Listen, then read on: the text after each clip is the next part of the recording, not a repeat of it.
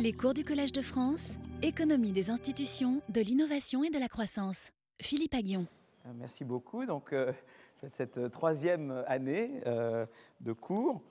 Euh, donc, voilà, je vais, je vais vous parler beaucoup cette année de, de, de la relation entre la croissance et, et, le dynamisme des entreprises. Voilà, ça va être un des thèmes, ça va être un, thème important. Euh, voilà, Qu'est-ce que, quelle est la contribution des, jeunes pousses, des startups, des, la croissance des entreprises? Comment ça, comment ça contribue au processus de croissance dans son ensemble?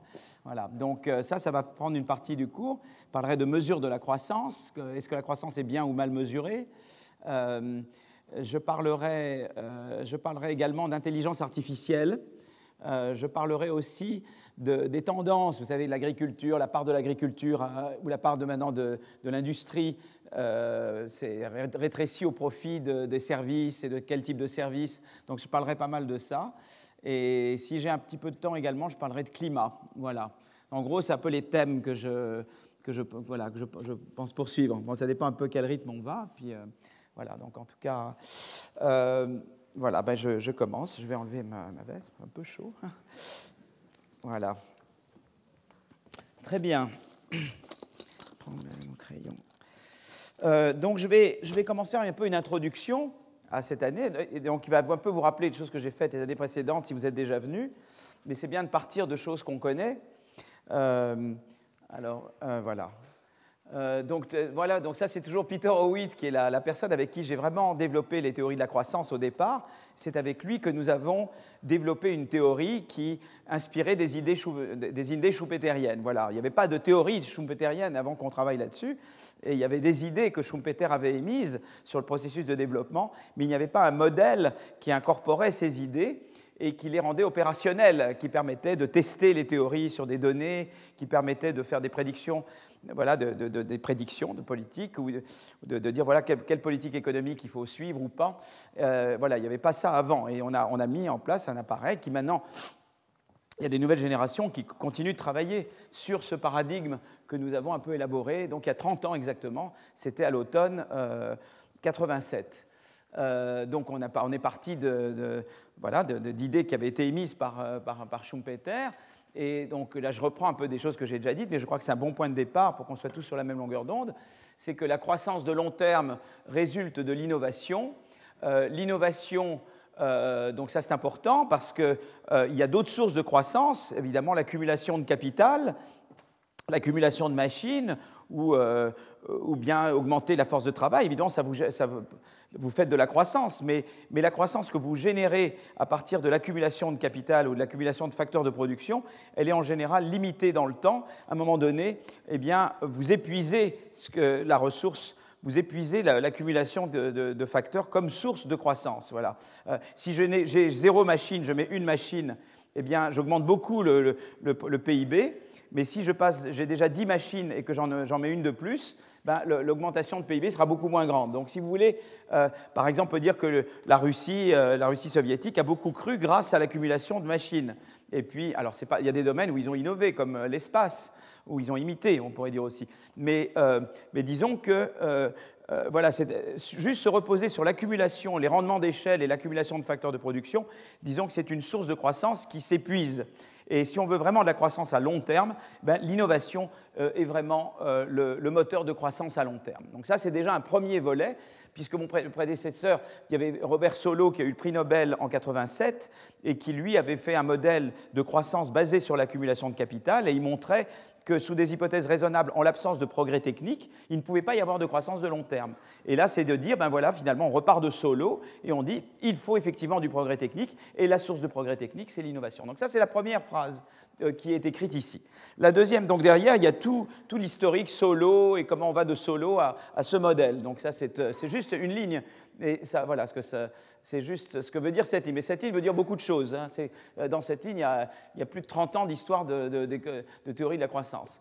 Euh, la deuxième, c'est de dire que l'innovation, eh bien, c'est un processus social et que, les entrepreneurs ou toute personne qui fait de l'innovation, eh bien, il, eh est, issu d'un milieu social où il, euh, interagit avec d'autres et, il, opère à l'intérieur d'institutions ou de normes. Et, donc ça, c'est très important, cette phrase-là aussi, parce qu'elle vous dit qu'on peut parler de politique de croissance, on peut parler d'institutions de croissance, euh, euh, on peut parler de, des origines sociales des innovateurs. Vous voyez, il y a tout ce domaine énorme qui est qu'est-ce qui favorise, qu'est-ce qui favorise l'innovation.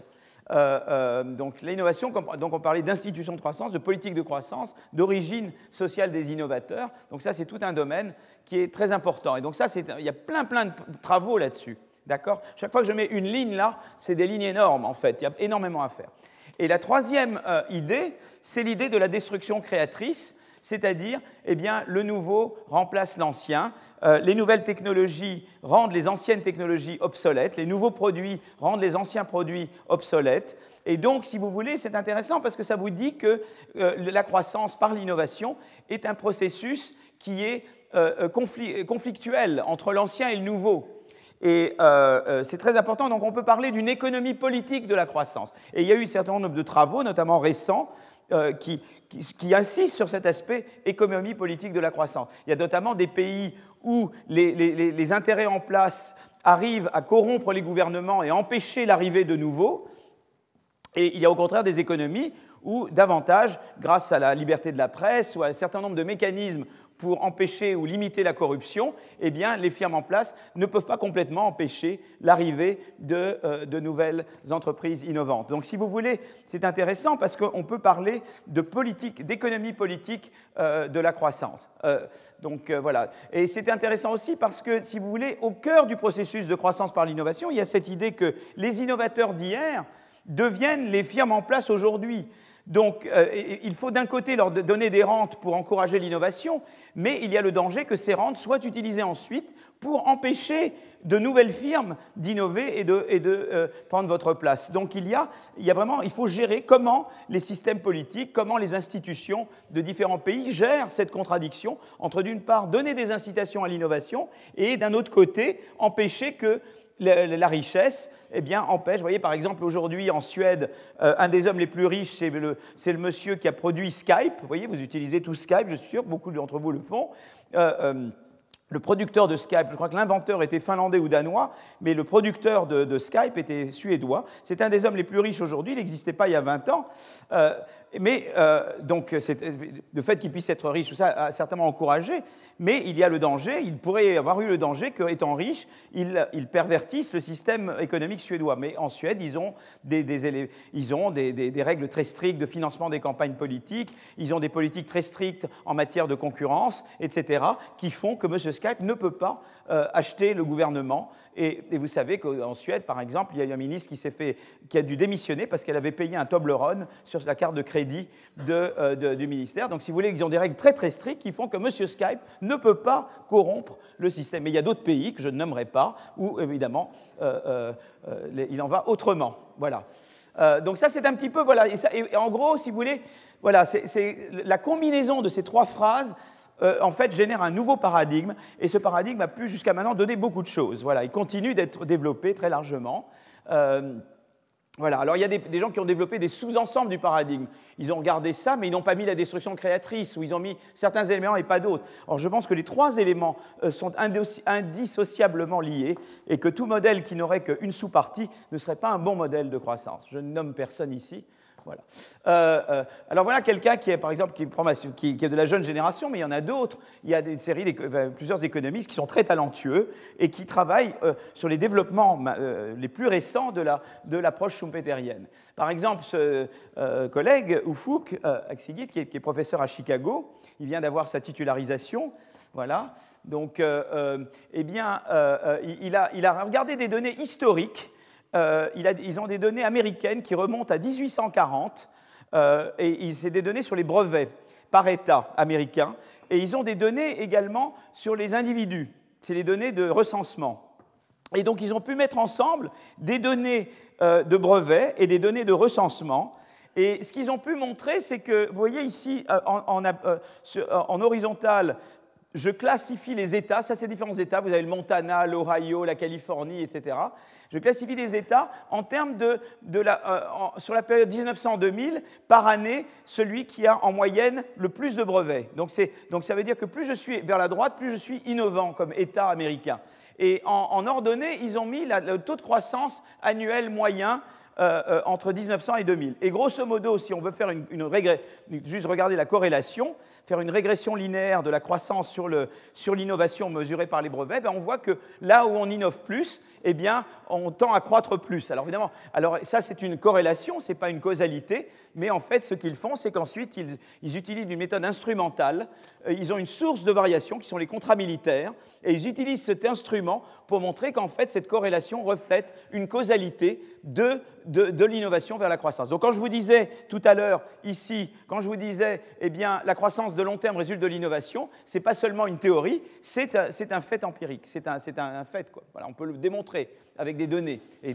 Euh, euh, par exemple, il montre également, quand je vous dis la deuxième phrase, que, que l'innovation euh, résulte d'investissements motivés par d'investissements qui sont motivés par l'environnement et les institutions économiques, eh bien, par exemple, là, euh, il montre que dans les États américains où il y a plus de développement financier, et il mesure le développement financier par le, volume de dépôts bancaires par tête en moyenne dans l'État, eh bien, on tend à avoir une corrélation positive très significative entre le développement financier et l'innovation. Donc, vous voyez, la, finance, euh, il y a la bonne et la mauvaise finance, mais on ne peut pas être ennemi de la finance. Si on est ennemi de la finance, point barre, on est ennemi de l'innovation. Voilà. Donc ça, c'est ah non, il, il, faut toujours, c'est comme, comme les, voitures, il, y a des, faut mettre, y a des, feux rouges, il faut mettre un code de la route, euh, tout ne doit pas être permis.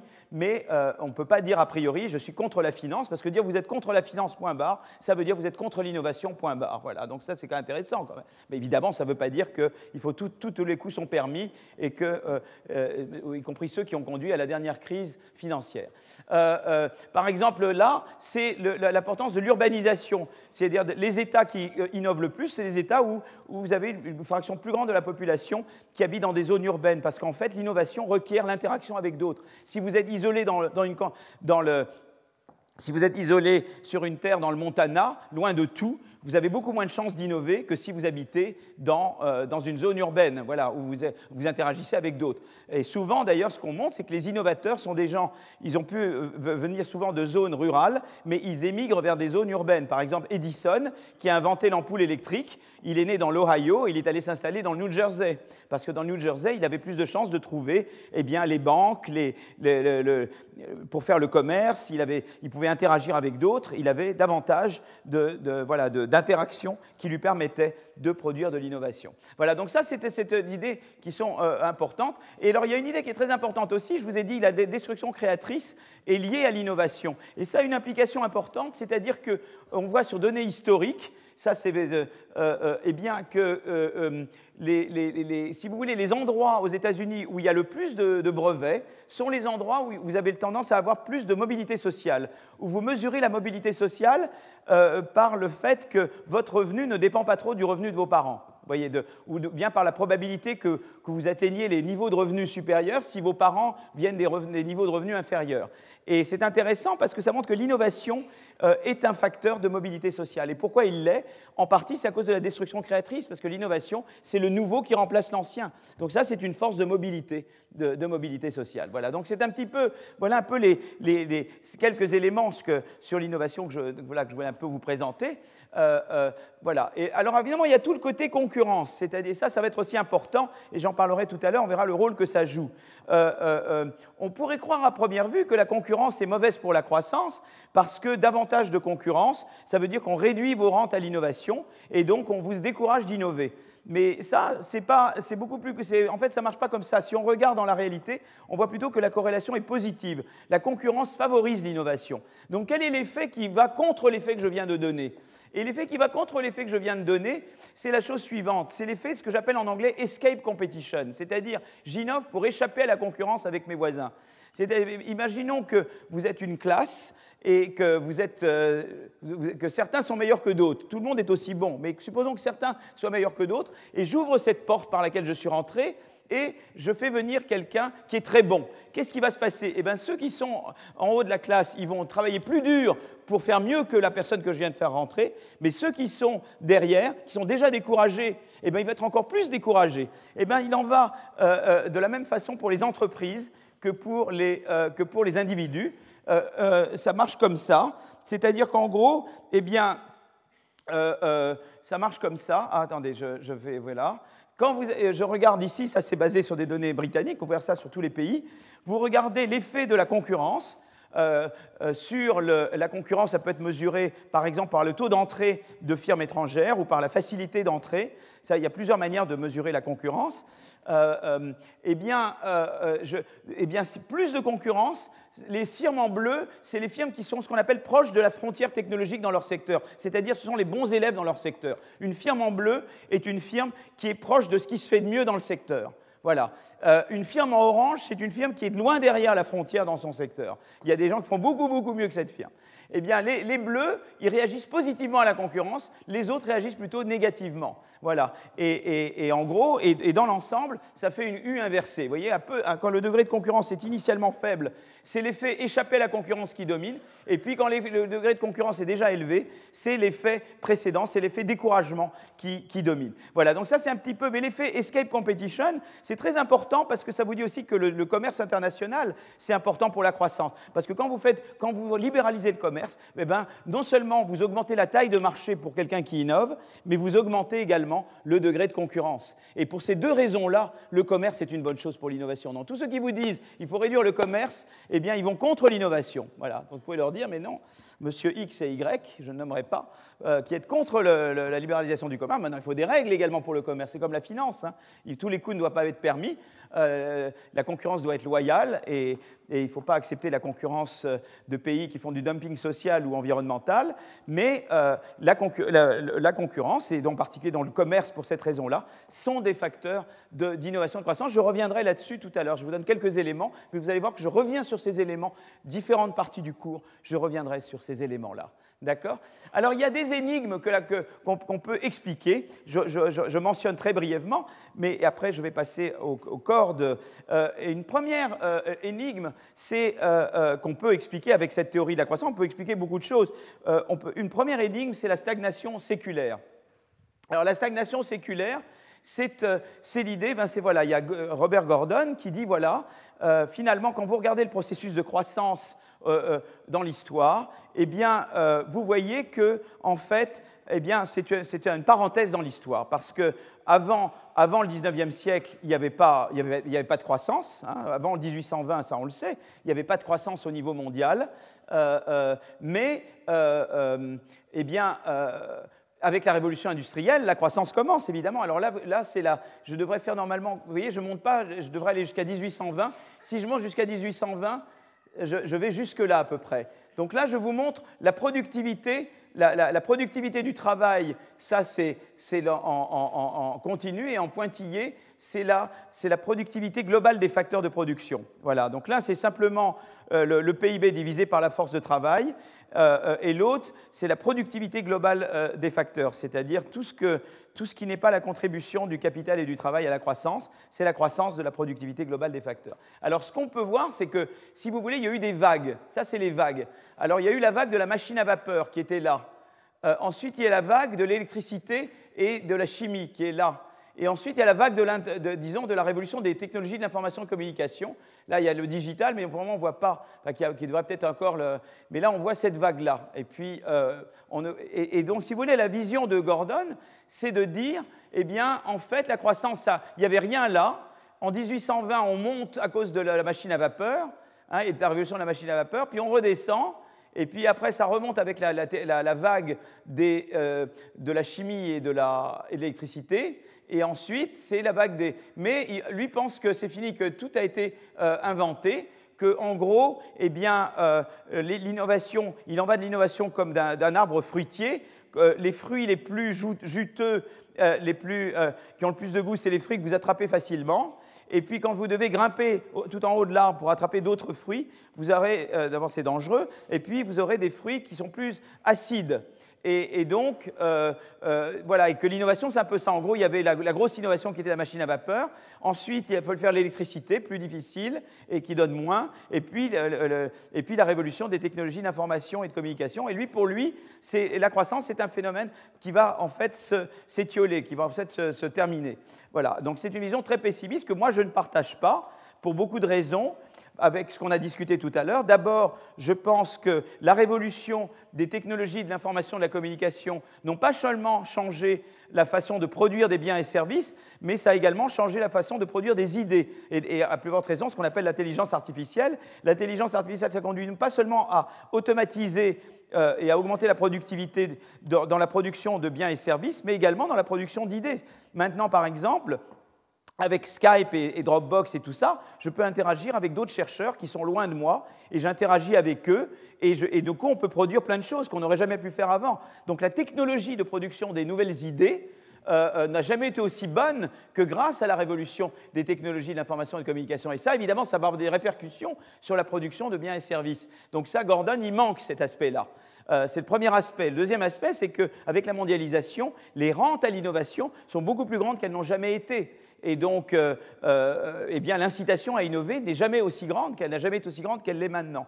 Et puis c'est évident qu'on est à l'aube de grandes découvertes sur la santé, sur les, énergies renouvelables. Donc c'est évident qu'il y aura, certainement, euh, simplement on ne peut pas savoir quand est-ce que, ça va remonter, voyez, on peut pas. Et puis il y a une autre critique qui est qu'on mesure peut-être pas bien la croissance de la productivité. Ça, je reviendrai là-dessus. Je passerai pas mal de temps, je passerai presque une leçon sur la mesure de la croissance pour vous expliquer qu'on ne sait pas mesurer la croissance de la productivité. Et je montrerai ça pour les États-Unis et pour la France. Vous verrez des choses très intéressantes. En France, je vous le dis déjà d'avance, la, croissance de la productivité est plus du double de ce qu'on mesure. Donc elle est beaucoup plus importante que ce qu'on dit.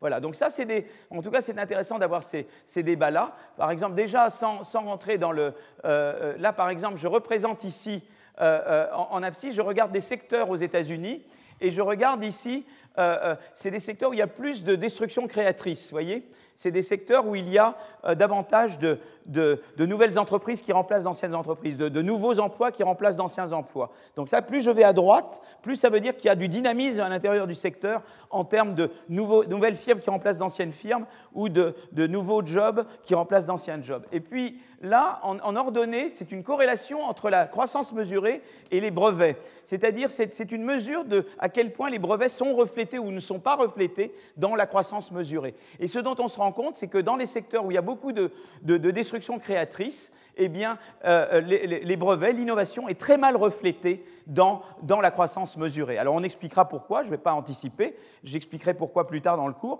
mais c'est très intéressant que dans les secteurs où il y a beaucoup de destruction créatrice, on mesure très très mal la croissance et on mesure très mal la contribution de l'innovation à la croissance. Donc ça c'est un thème qu'on va revenir, mais comme beaucoup de mon cours va être sur la, destruction créatrice, la, création d'emplois, la destruction d'emplois, la création de firmes, la destruction de firmes, et que je vais relier la croissance au dynamisme de l'économie, qui est cette idée de, destruction et de création, eh bien, c'est intéressant de savoir qu'à cause de ce phénomène de destruction de création, eh bien, la croissance, on ne sait pas la mesurer, et donc il faut revoir beaucoup de choses sur la façon dont on mesure la croissance. Et justement, Gordon, c'est quelque chose qui ne me prend pas en compte du tout. Voilà, donc ça, c'est. Alors, par exemple, juste pour vous donner une idée, vous voyez, euh, euh, euh, sur la période 2006-2013, vous voyez qu'en France, la croissance qu'on ne mesure pas est plus importante que celle qu'on mesure. Ça, je parle de croissance de la productivité, hein, la croissance du PIB par tête. Et, vous voyez qu'en France, celle qu'on mesure, c'est 0,4. Alors évidemment, il y a la croissance qui est due à l'accumulation des facteurs, mais la croissance due à la productivité, c'est ça en moyenne. Et elle est, euh, vous voyez qu'elle est beaucoup plus importante que ce qu'on mesure. Et aux États-Unis, pareil. Euh, en fait, euh, voilà, on est bien au-dessus de ce qui est mesuré. Voilà, donc quand, on parle de stagnation séculaire, aux États-Unis, ils sont bien, ils sont certainement à des taux de croissance beaucoup plus élevés que ce qu'on peut qualifier de stagnation. Voilà, donc c'est quand même intéressant, mais on reviendra là-dessus en détail. Je vous donne juste comme ça des éléments, et simplement vous voyez que c'est un lien déjà. Je mets des petites graines, et vous voyez bien qu'une des petites graines, c'est voilà, c'est le lien avec la destruction créatrice. J'expliquerai pourquoi la destruction créatrice rend plus difficile la mesure de la croissance et pourquoi à ce moment-là, et pourquoi c'est quelque chose que Gordon ne prend pas en compte? dit Gordon euh, suit ça avec beaucoup de sympathie, et Gordon a toujours été un soutien pour ce qu'on a fait, comme Solo avait été un soutien. D'ailleurs, c'est très intéressant, parce que Solo et Gordon ne se conduisent pas comme des, comme des incumbents, comme des firmes en place. Solo a toujours été un grand soutien de ce qu'on a fait sur l'économie schumpeterienne, et Gordon, pour jusqu'à maintenant, a beaucoup soutenu ce qu'on fait sur les problèmes de mesure. Donc euh, voilà, mais il y a d'autres personnes qui ne se conduisent pas de cette manière-là dans la profession. Alors, il y a la dynamique des entreprises elles-mêmes. Euh, je voulais un petit peu en parler, dire quelques mots sur la, dynamique des entreprises. Et, euh, donc, euh, et, donc, voilà, donc je, voulais juste parler de quelques faits empiriques. J'ai peur d'aller trop vite. Est-ce que je vais trop vite? Bon, vous me dites, hein, parce qu'en fait, j'ai l'impression que je vais plus vite que ce que j'ai prévu. J'ai peur de terminer trop tôt.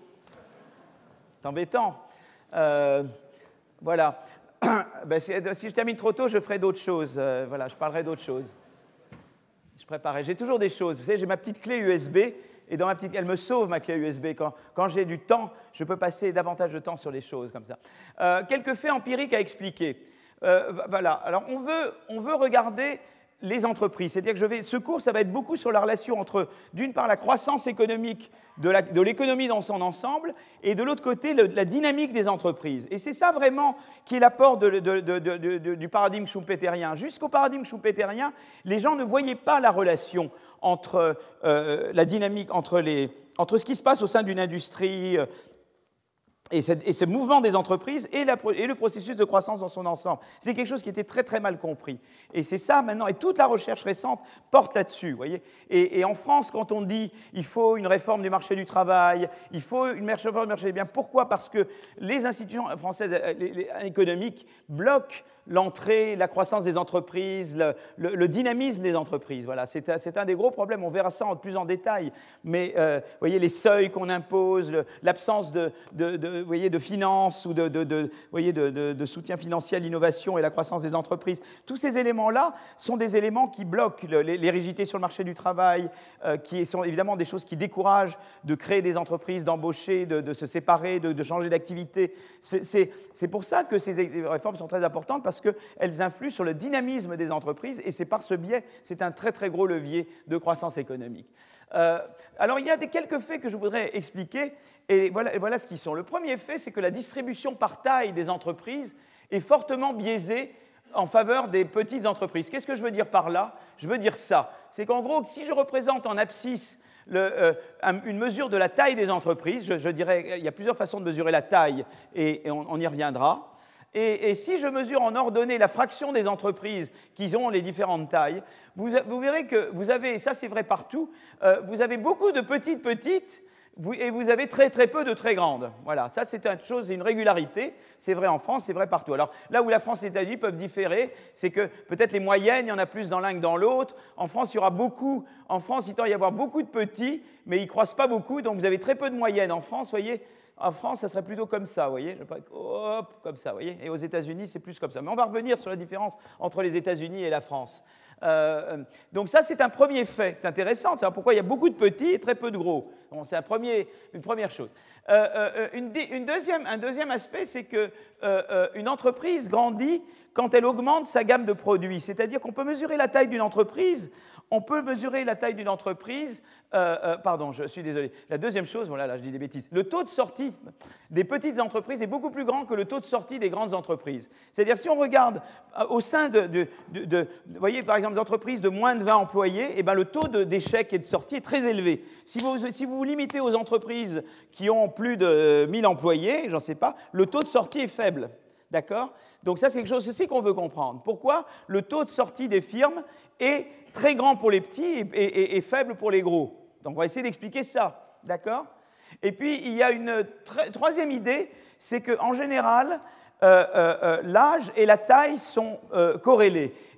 C'est-à-dire que plus une firme, en général, avec en, moyenne, disons que les, firmes plus âgées qui restent sur le marché ont tendance à être plus grandes. Euh, euh, les firmes qui sont plus jeunes ont tendance à être plus petites. D'accord? Donc ça, c'est important. Euh, alors, plus petit, plus grand, je dis que je mesure ça comment? Ben, Une des manières de mesurer la taille d'une entreprise, c'est par l'emploi, le volume de l'emploi. Mais il y a une autre, mesure, une autre façon de mesurer la taille des entreprises, c'est par le nombre de produits qu'elle fait. Voyez, le nombre de, ou par le nombre de, voyez, d'établissements, par exemple, dans la firme. Voyez, de, eh bien, en général, une firme euh, il y, a une corrélation positive. Plus d'emplois, ça veut dire aussi plus de produits et plus d'établissements. Quand une, une firme grandit, quand elle grandit, elle, augmente l'emploi au sein d'elle-même, mais elle augmente aussi le nombre de produits qu'elle fabrique et le nombre, euh, euh, et le nombre d'établissements dans lesquels elle fabrique. Donc ça, c'est intéressant, c'est une chose à garder en tête, on reviendra là-dessus. D'accord? Et donc, il y a une corrélation entre la taille et, la taille et l'âge. Taille mesurée de, de, toutes les manières que je vous ai dites. Donc ça, c'est des faits qu'on veut essayer de comprendre. Et, justement, c'est intéressant parce que c'est très récemment, c'est dans les 10-15 dernières années, qu'il y a eu que la, théorie schumpeterienne s'est développée pour, euh, pour montrer comment elle peut rendre compte de ces faits empiriques. Donc ça, c'est des faits empiriques. Et elle peut. Alors comment on le fait? Eh bien, la vision était la chose suivante, c'est de dire, voilà, une entreprise, c'est une collection de lignes de produits. Vous êtes une entreprise, eh bien, vous pouvez avoir ou une ligne de produits ou plusieurs lignes de produits. D'accord? Euh, une entreprise grandit si elle augmente sa gamme de produits, si le nombre de produits qu'elle fabrique. À ce moment-là, c'est une augmentation de la taille de l'entreprise. Une entreprise se rétrécit si elle se met à fabriquer moins de produits. voyez? Donc là, on a l'idée de croissance d'entreprise ou de décroissance d'entreprise et l'idée de taille d'entreprise. D'accord? Euh, euh, et, en gros, on peut représenter une entreprise de la manière suivante. Donc ça, c'est le paradigme Clété, ça s'appelle Clété Kortum. Euh, qui, donc Kortum est un Américain. Clété, c'était un Norvégien que j'ai très bien connu. Et en fait, c'est beaucoup parce que j'avais enseigné à Oslo l'économie schumpeterienne en 97, il y a exactement 20 ans. Euh, et en fait, lui, il faisait, surtout de l'innovation, mais il ne faisait pas du tout de croissance. Et en fait, quand j'ai parlé beaucoup avec lui sur ça, en tout cas, je crois qu'il a dit, mais moi aussi, j'ai envie, de, eh ben, d'écrire mon modèle de croissance basé sur ce que tu fais. Et ils ont fait ce modèle, qui est un modèle très important.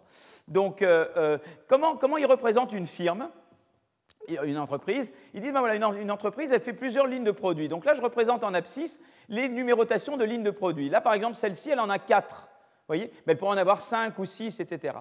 Alors il y a, l'idée qu'il y a des synergies. Plus j'ai de, produits que je produis, plus la RD sur l'un euh, euh, a des externalités sur la RD que je peux faire sur l'autre. Donc il y a l'idée qu'il y a des synergies à avoir, des, parce qu'on pourrait décider pourquoi c'est au sein d'une même firme ou pas. Mais l'intérêt d'avoir plusieurs produits au sein d'une même firme, c'est que eh bien, peut-être on économise sur les coûts de recherche-développement. Vous voyez, il y a peut-être certains, certains inputs de base pour la recherche-développement que je peux utiliser partout. Voilà, donc il y a des synergies en, recherche-développement euh, au sein d'une firme qui fabrique plusieurs produits. Alors maintenant que la firme, eh ben, le A, le, vertical, c'est le niveau de qualité. C'est le niveau de qualité des différents produits. Donc là, ici, par exemple, ce produit-là, dans, ce, cette gamme, il n'est pas génial, génial, mais c'est moi qui le produis. Il n'y a personne qui fait mieux que moi, mais je ne fais pas génial. Là, je fais un peu mieux. Là, je fais encore mieux, voyez et l'idée, c'est que je peux, comment je peux croître et décroître? Alors, dans leur, chez Clété et Cortum, l'idée est très très simple. Une entreprise peut croître parce qu'il y a quelqu'un d'autre que je ne représente pas. Ben, je peux, oui, j'ai pas de tableau là. Oh là là, dommage que je n'ai pas de tableau. Ah, mais comment je fais déjà pour les tableaux? Ouh, tableau, non, attends. Euh, je fais comme ça, je, hein, d'habitude, je, oui, je ne sais jamais. Euh, il y avait des tableaux d'habitude. Hum, c'est embêtant ça. Et eh oui, d'accré, des tableaux. Ah ben oui, voilà. Ça, c'est. Là, j'ai perdu une ligne de produit, là. Hum. Je me suis rétréci depuis l'an dernier. Voilà. C'est vraiment dommage parce que j'aurais représenté. Bon, on va le faire virtuellement, d'accord Heureusement que j'ai le pointeur là.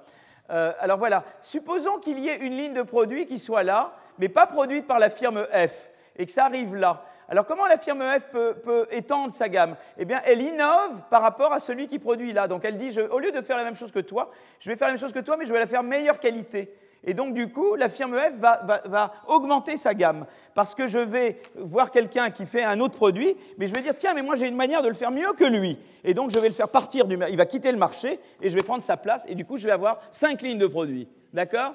Mais ça, c'est comment je grandis. Vous voyez, c'est un monde dur, hein, voilà. Euh, euh, je mange les autres. Euh, comment je me rétrécis? Je me rétrécis parce que quelqu'un d'autre va venir innover sur, par exemple, cette ligne-là. Par exemple, il y a quelqu'un d'autre qui vient qui dit Ah, toi, tu es là, moi, je vais arriver ici. eh bien, il, élimine ma ligne de produits et je me retrouve avec seulement trois produits. D'accord? Et voilà, c'est ça le modèle, c'est tout bête. D'accord? Et quand on arrive, on arrive avec un produit. Et puis, ou bien on meurt ou pas, mais si on survit, peut-être avec un peu de chance, on arrive à passer de 1 à 2. Et peut-être si on survit encore, on arrive à passer de 2 à 3 etc. Mais il se peut qu'entre-temps, on meure, quoi, on, soit réduit et qu'on disparaisse. D'accord? C'est ça le modèle. D'accord? Eh bien, ce modèle, eh bien, c'est très simple, ça a l'air très simple. Il, vous, il permet de rendre compte des trois faits que j'ai mentionnés là. Vous voyez, les trois choses qui sont là. Alors, je vais essayer de vous donner l'intuition pour ça. Euh, euh, pourquoi d'abord la, pourquoi la, la, distribution de la taille des entreprises est très biaisée en faveur des petites entreprises? On dit en anglais highly skewed. Euh, euh, pourquoi elle est comme ça quoi? Ben, Écoutez, c'est très simple, parce que beaucoup de gens rentrent, ils ont, une, ils ont une, une, activité. Donc ils sont tout petits, mais il y a beaucoup de gens qui ont une activité. Pour arriver à deux, il faut avoir survécu au-delà de 1 et, avoir trouvé une autre. Donc il faut d'abord ne pas avoir été remplacé, et puis il faut deux événements heureux. Un, vous n'êtes pas remplacé, et deux, vous arrivez à remplacer quelqu'un d'autre pour pouvoir vous étendre c'est une probabilité par une probabilité. Donc il y en a beaucoup moins comme ça. Vous voyez ce que je veux dire? Et pour, euh, ça, c'est pour passer de 1 à 2. Mais pour passer de 2 à 3, encore plus, de 2 à, 3, à 4, etc. C'est pour ça que plus vous avez, la taille est grande, plus il y a peu de gens qui y arrivent, parce que c'est vraiment des survivants extraordinaires. Vous voyez, c'est des gens qui ont réussi contre tout, c'est des héros. Ils ont réussi à survivre tous les pots de bananes qu'il pouvait y avoir sur leur chemin, et ils ont réussi à arriver là. Voilà, donc ça, ça explique très simplement pourquoi vous avez cette distribution. Vous suivez ce que je... Ça vous va? Ça va? C'est bon? Ah, c'est génial. Génial. Bon, super. Euh, ah, les tableaux noirs. Ah, mais oui, je suis bête, j'avais oublié ça. Vous voyez, ça, c'est vraiment. Vous voyez, je parle d'innovation et, et je n'ai pas eu l'idée euh, de base de tirer le. Mais il fallait la craie quand même. Hein. Il fallait quand même la craie parce que je ne pouvais pas. C'est super. Ah là là, génial. Oh là là, voilà, y a... ah oui, là c'est. Ah oui, là c'est des maths carrément. Ben, c'est bien, ben, comparé à ça, ce que je vais vous faire, c'est très simple. C'est très bien. Laissez les maths là, parce que vous voyez, comme, ça, ils voient à quel point ils auraient pu souffrir. Et comme ça, avec moi, ils vont dire Ah, c'est génial il y a des histoires de rabbins comme ça, mais je ne vais pas vous les raconter ici. Bon, voilà. On peut raconter en fait l'économie en histoire de rabbins, mais ça, c'est un projet de livre que j'ai pour plus tard. Je ne vais pas le faire tout de suite. Voilà. Mais on peut faire pratiquement toute l'économie en histoire de rabbins, mais ça, je ne le ferai pas. Je ne ferai pas ça aujourd'hui. Euh, deuxièmement, euh, deuxièmement euh, la taille des firmes et l'âge des firmes sont corrélés positivement. Eh bien, c'est évident. Pourquoi? Parce que vous commencez avec, un produit. Et, pour arriver à quatre, il vous faut du temps. Il faut que vous ayez eu le temps de, survivre et d'abord de, remplacer une, ligne de produit pour, vous étendre de 1 à 2.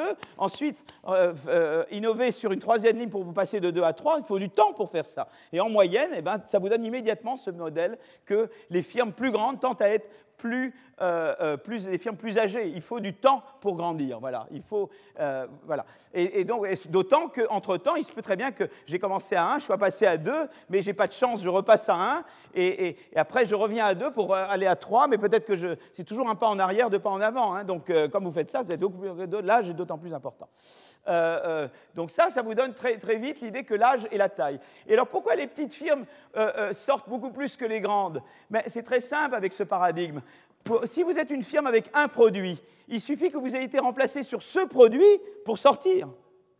Si vous en avez deux, il faut d'abord qu'on vous remplace sur le premier et ensuite qu'on vous remplace sur le deuxième. Et vous comprenez tout, de suite pourquoi c'est beaucoup plus facile de disparaître quand on est un produit que quand on est plusieurs produits. Parce qu'on est plusieurs produits, bah, il faut plusieurs fois que vous ayez de la malchance. Il suffit d'un coup de malchance et c'est terminé. Voilà, et donc c'est un modèle très très simple qui vous donne tout de suite, qui vous eh ben, donne tout de suite le, euh, et la croissance est générée par le fait évidemment chaque fois que vous remplacez quelqu'un d'autre, vous faites mieux que lui, ou chaque fois que quelqu'un vous remplace, il fait mieux que vous. Et c'est pour ça qu'il y a euh, euh, donc il y a toujours l'idée que ce, mouvement d'entrée, de sortie et de croissance est à chaque fois lié à une amélioration de productivité. Vous comprenez? Et donc on voit tout de suite avec ce modèle le lien entre la croissance et la dynamique des entreprises. Voilà, donc ça c'est un des avantages de ce, de ce euh, paradigme. Alors juste pour terminer sur cette partie, euh, euh, je veux juste vous montrer, si vous voulez, là je veux regarder le, lien entre l'âge et la taille des entreprises. Vous voyez, pour les, pour les, pour les US, vous voyez, là on voit vraiment la, relation entre âge et taille des entreprises. Vous voyez, s'il y a vraiment plus hongrois. le Mexique, on s'arrête là, l'Inde, on s'arrête très vite. La France, c'est comme pratiquement le Mexique, vous voyez mais mais grâce aux réformes qui vont être faites maintenant, je plaisante, on va passer de là à là, évidemment. Je, plaisante, hein, évidemment. Bon, euh, euh, je... donc, euh, alors pourquoi, pourquoi, qu'est-ce qui, on va revenir là-dessus beaucoup. Mais déjà, et je reviens, alors en général, je procède par spirale, c'est-à-dire que je ne vais jamais comme ça, je fais toujours comme ça. Mon, mon espoir, c'est que vous ne percevez pas mes spirales comme des cercles. Voyez, je reviens toujours au même point. normalement, je suis censé revenir, mais pas avec un peu mieux qu'avant. C'est à vous de me dire si mes spirales sont des cercles ou des spirales. Euh, donc, si vous voulez, euh, euh, bah, ce qui se passe dans, des pays qui sont bah, moins, plus réglementés, c'est qu'il y a des découragements à la croissance des entreprises. Voilà, on va, voir ça plus en détail tout à l'heure. Mais par exemple, l'Inde est un cas très intéressant. Peut-être qu'il y a beaucoup de gens, plusieurs comme vous, qui viennent de l'Inde, ils vont dire, mais ce type, il ne connaît rien du tout à l'Inde, donc je, me soumets totalement à la critique. Mais on me dit beaucoup qu'en Inde, ça passe beaucoup par la famille que souvent on, confie les divisions à son beau-frère, sa belle-sœur, euh, etc., parce qu'on n'a pas confiance quand ce n'est pas la famille. Parce qu'on est dans un environnement réglementaire euh, euh, disons, qui fait qu'on n'a pas vraiment confiance. On ne sait pas si quelqu'un euh, essaye de, voilà, de vous voler, ben, c'est très difficile de trader dans les tribunaux. voilà, c'est ce qu'on appelle le law enforcement en Inde est beaucoup plus compliqué que chez nous. Voilà. Et, donc, si vous voulez, pour un certain nombre de raisons, eh bien, on dit voilà, c'est comme c'est plus difficile de faire des contrats, d'écrire des contrats ou d'appliquer des contrats, eh bien ça, ça peut être une des raisons qui inhibe la croissance des entreprises en Inde parce qu'on on veut confier des nouvelles divisions de qu'à ses, membres de sa famille. la famille est limitée en taille et donc ça vous contraint la taille. Bon, d'autres explications peuvent être que euh, également il faut de l'argent et que l'argent est plus difficile à avoir, emprunter est plus difficile. Euh, une autre raison peut être qu'il faut du capital humain et que c'est plus difficile de trouver du capital humain. Et, donc, euh, voilà. Donc, il y a, il y un certain nombre d'explications potentielles qui ont été développées ou qui sont en train d'être développées, qui, essayent d'expliquer cette différence entre l'Inde et, les États-Unis. Le Mexique, c'est un petit peu mieux qu'en Inde, mais vous voyez quand même que ça s'arrête à un moment donné, à cause États-Unis, ça continue. Et nous, on est vraiment comme le Mexique. Donc, c'est intéressant. Euh, et nous, évidemment, on voudrait arriver là. Parce que, en gros, ce qui est intéressant, si vous voulez, c'est que euh, quand vous avez cette différence entre l'Inde et les US en termes de relation entre l'âge et la taille mesurée ici par le nombre d'employés, mais j'aurais pu mettre le, nombre d'activités, le nombre de lignes de produits de la même manière, ça vous donne cette chose-là. Euh, ah oui, ça vous donne cette chose-là. Ça vous donne que, ça vous donne que, voyez, aux US, voyez ici, je représente la distribution des productivités entre les entreprises, entre, euh, en Inde et, aux US. Et vous voyez qu'aux US, euh, euh, en fait, les, firmes de très petite productivité, il y en a très peu. En fait, elles ne survivent pas du tout. En fait, ce qui se passe aux US, c'est quand votre productivité est mauvaise, vous, disparaissez tout de suite. On ne peut pas vous voir, quoi, à l'œil nu, on ne peut pas vous voir, vous disparaissez. Voilà. Et alors que vous avez des firmes plus productives, voyez Alors évidemment, des très très productives, des champions, il n'y en a pas beaucoup, mais il y a quand même pas mal de firmes, et voyez, le cœur se situe là. En Inde, c'est beaucoup plus vers la gauche. Vous avez, des, vous avez moins de firmes euh, euh, euh, à ce niveau de productivité qu'aux États-Unis, mais vous avez beaucoup plus de firmes à, faible niveau de productivité. Alors comment vous reliez cette dichotomie-là à cette dichotomie-là? Et eh bien, il y a une explication, c'est-à-dire c'est de dire, eh bien voilà, euh, euh, en Inde, supposons que, comme en Inde, il y a un certain nombre de contraintes qui empêchent la croissance des entreprises, eh bien, supposons que, en général, ceux qui croissent et qu'ils deviennent très gros, c'est les très très bons. Mais les très très bons en Inde, ils ne peuvent pas euh, croître. Donc ça veut dire que quand vous êtes très bon en Inde, vous ne pouvez pas bouffer tous les autres. Vous êtes limité dans votre croissance. Ce qui fait que ça permet à beaucoup de gens moins efficaces de rester puisque vous, n'avez pas la possibilité de les, avaler. Vous voyez, dans le, truc que j'avais dit que l'était Cortum, idéalement, le très bon, eh bien, il, continue d'augmenter, d'augmenter, d'augmenter, au détriment de ceux qui sont moins bons. Mais là, comme vous avez des contraintes à la croissance de l'entreprise, une fois que vous avez épuisé vos belles-sœurs et vos beaux-frères, eh bien, vous pouvez être un champion en Inde, vous ne pouvez pas continuer de croître. Donc, si vous voulez, ça permet à des gens moins efficaces de rester, parce que vous, vous ne pouvez pas. Et donc, c'est très intéressant, c'est qu'en fait, il y a un lien entre cette dichotomie-là, et, cette dichotomie-là. Et, ça, ça a une implication que, grosso, au, total, l'économie américaine est beaucoup plus innovante, beaucoup plus performante à l'innovation que l'économie indienne. Vous voyez ce que je veux dire Et qu'une des manières de rendre l'économie indienne plus importante, ça serait de, faire des, certain de choses qui permettent que eh bien, les, très bons puissent croître, euh, voyez, et que, la, distribution de productivité se déplace de cette manière-là. Donc on peut revoir les réformes, un certain nombre de réformes qui peuvent être faites. D'ailleurs, en partie,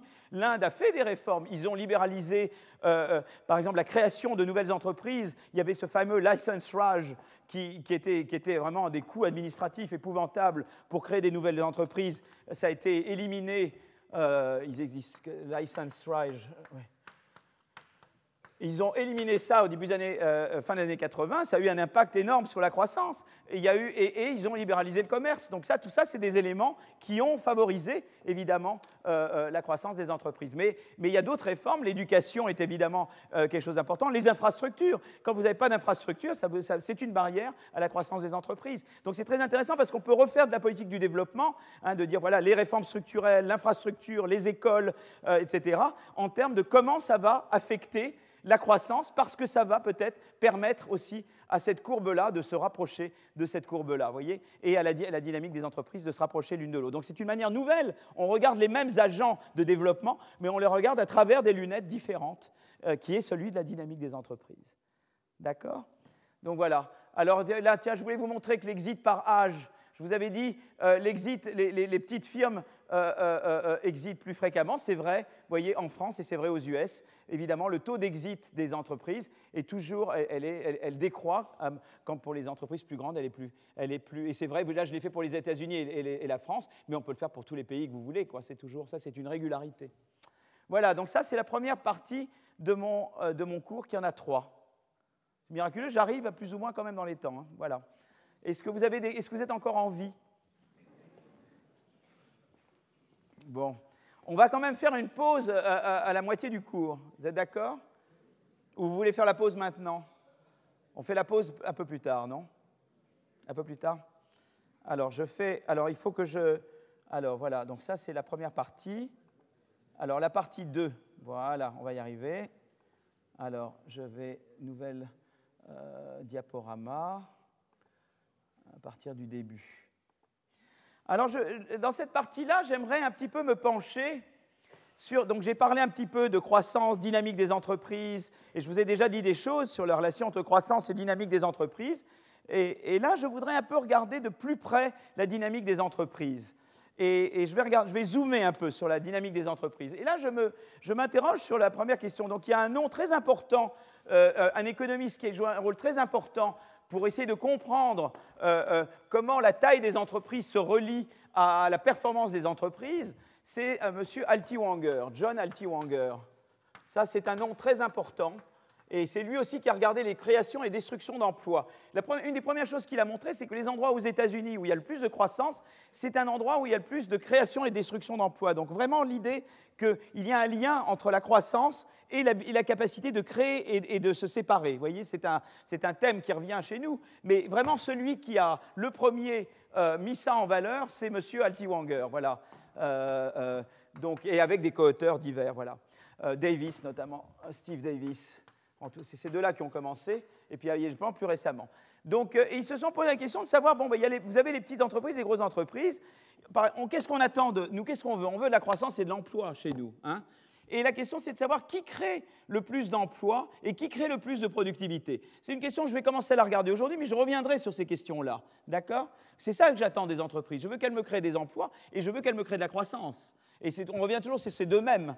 Donc là, je vais vous montrer un peu comment M. Altiwanger voit les choses. Après, je vous montrerai comment ce, M. Clino, euh, qui est plus récent, qui est un, plus jeune, mais euh, voit les choses. Vous savez, il y a et, ça, ça sera la prochaine fois. Et après, je vous montrerai comment mon copain Oufouk voit les choses et comment un petit peu. Ça, c'est un peu les gens qui dominent euh, de la jeune génération, si vous voulez. C'est vraiment les gens qui dominent le, domaine. Euh, alors voilà, donc on veut comprendre la dynamique des entreprises, ses conséquences sur l'emploi, la productivité et l'évolution de l'économie dans son ensemble. Euh, donc jusqu'à récemment, et notamment en raison des données disponibles dans les études économiques, l'accent était mis sur les petites entreprises comme vecteur de croissance. Alors il y a Barack Obama, alors moi mon anglais c'est terrible, euh, j'essaie de traduire plutôt parce que je, vais, serais ridicule des deux, des deux façons, mais alors j'essaie de voir laquelle je suis le moins ridicule. Donc les, petites entreprises ont toujours euh, constitué, le, euh, disons, l'épine dorsale de, ah, je suis assez fier de moi là, de, l'économie américaine.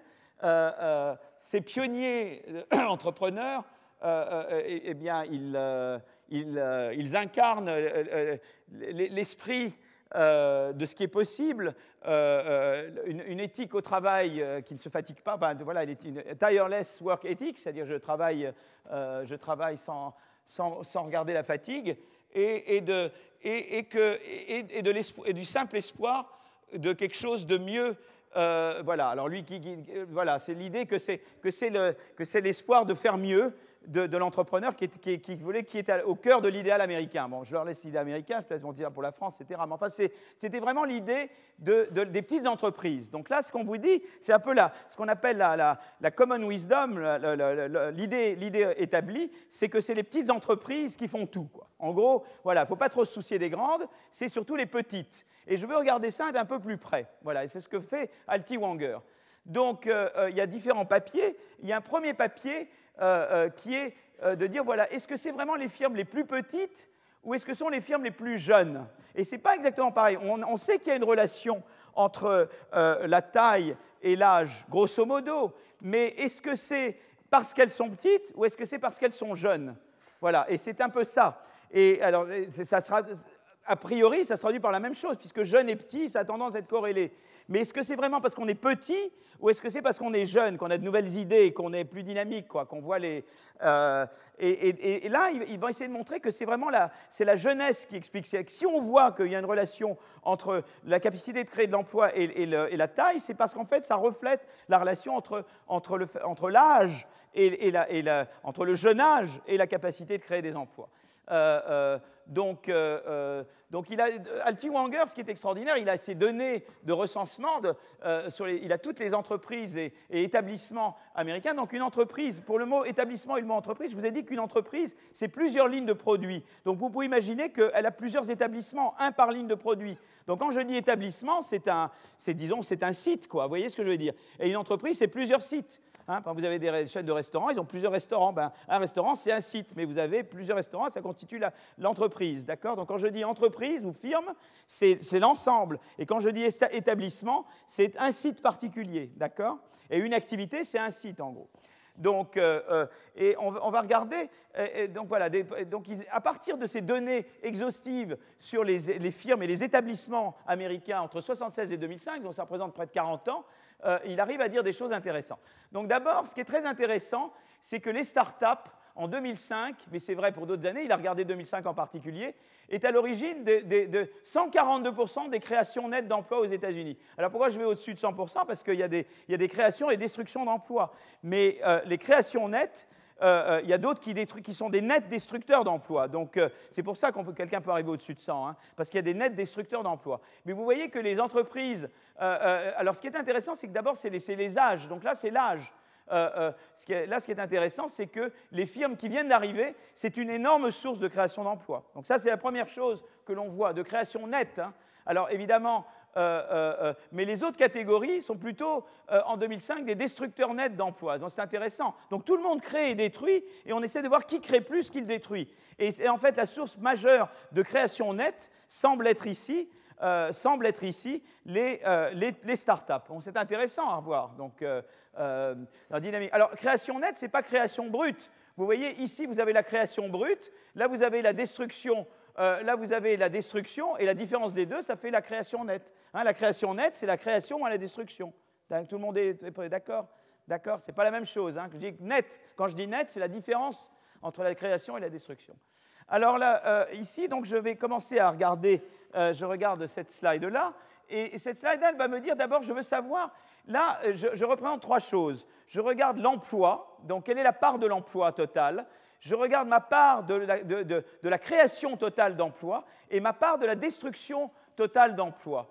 Et, d'abord, la première chose que, euh, euh, que l'on voit, c'est que c'est qu'on voit qu'il y a une corrélation positive entre l'emploi et la destruction et la création d'emplois. C'est en gros ceux qui emploient plus, c'est ceux qui ont le plus de chances de, créer et, de, détruire des emplois. C'est intéressant. Vous voyez, c'est qu'on voit que ceux qui ont, euh, tel que c'est là, en général, grosso modo, euh, il, y a une, corrélation positive entre l'emploi et, disons, la part et, l'importance dans la destruction ou la, création, la destruction d'emplois par rapport au total. Voilà. Quand j'ai plus d'emplois, j'ai plus de marge pour en créer et en détruire. En gros, c'est un, peu, un peu ce qu'on a l'air d'apprendre ici. Et on voit pour des différentes... Vous voyez, ici, on regarde pour des petits qui viennent de naître, des petits jeunes et des petits vieux. Et ça, c'est des, des grands, qui viennent de naître, des grands jeunes et des grands vieux. Voilà. Mais c'est qu'on regarde l'un ou l'autre, on voit qu'il y a plus ou moins une corrélation. Ceux qui ont une barre blanche plus élevée tendent à avoir les barres euh, euh, assurées comme ça plus grandes. Voilà. Donc ça, c'est la première chose qu'on voit.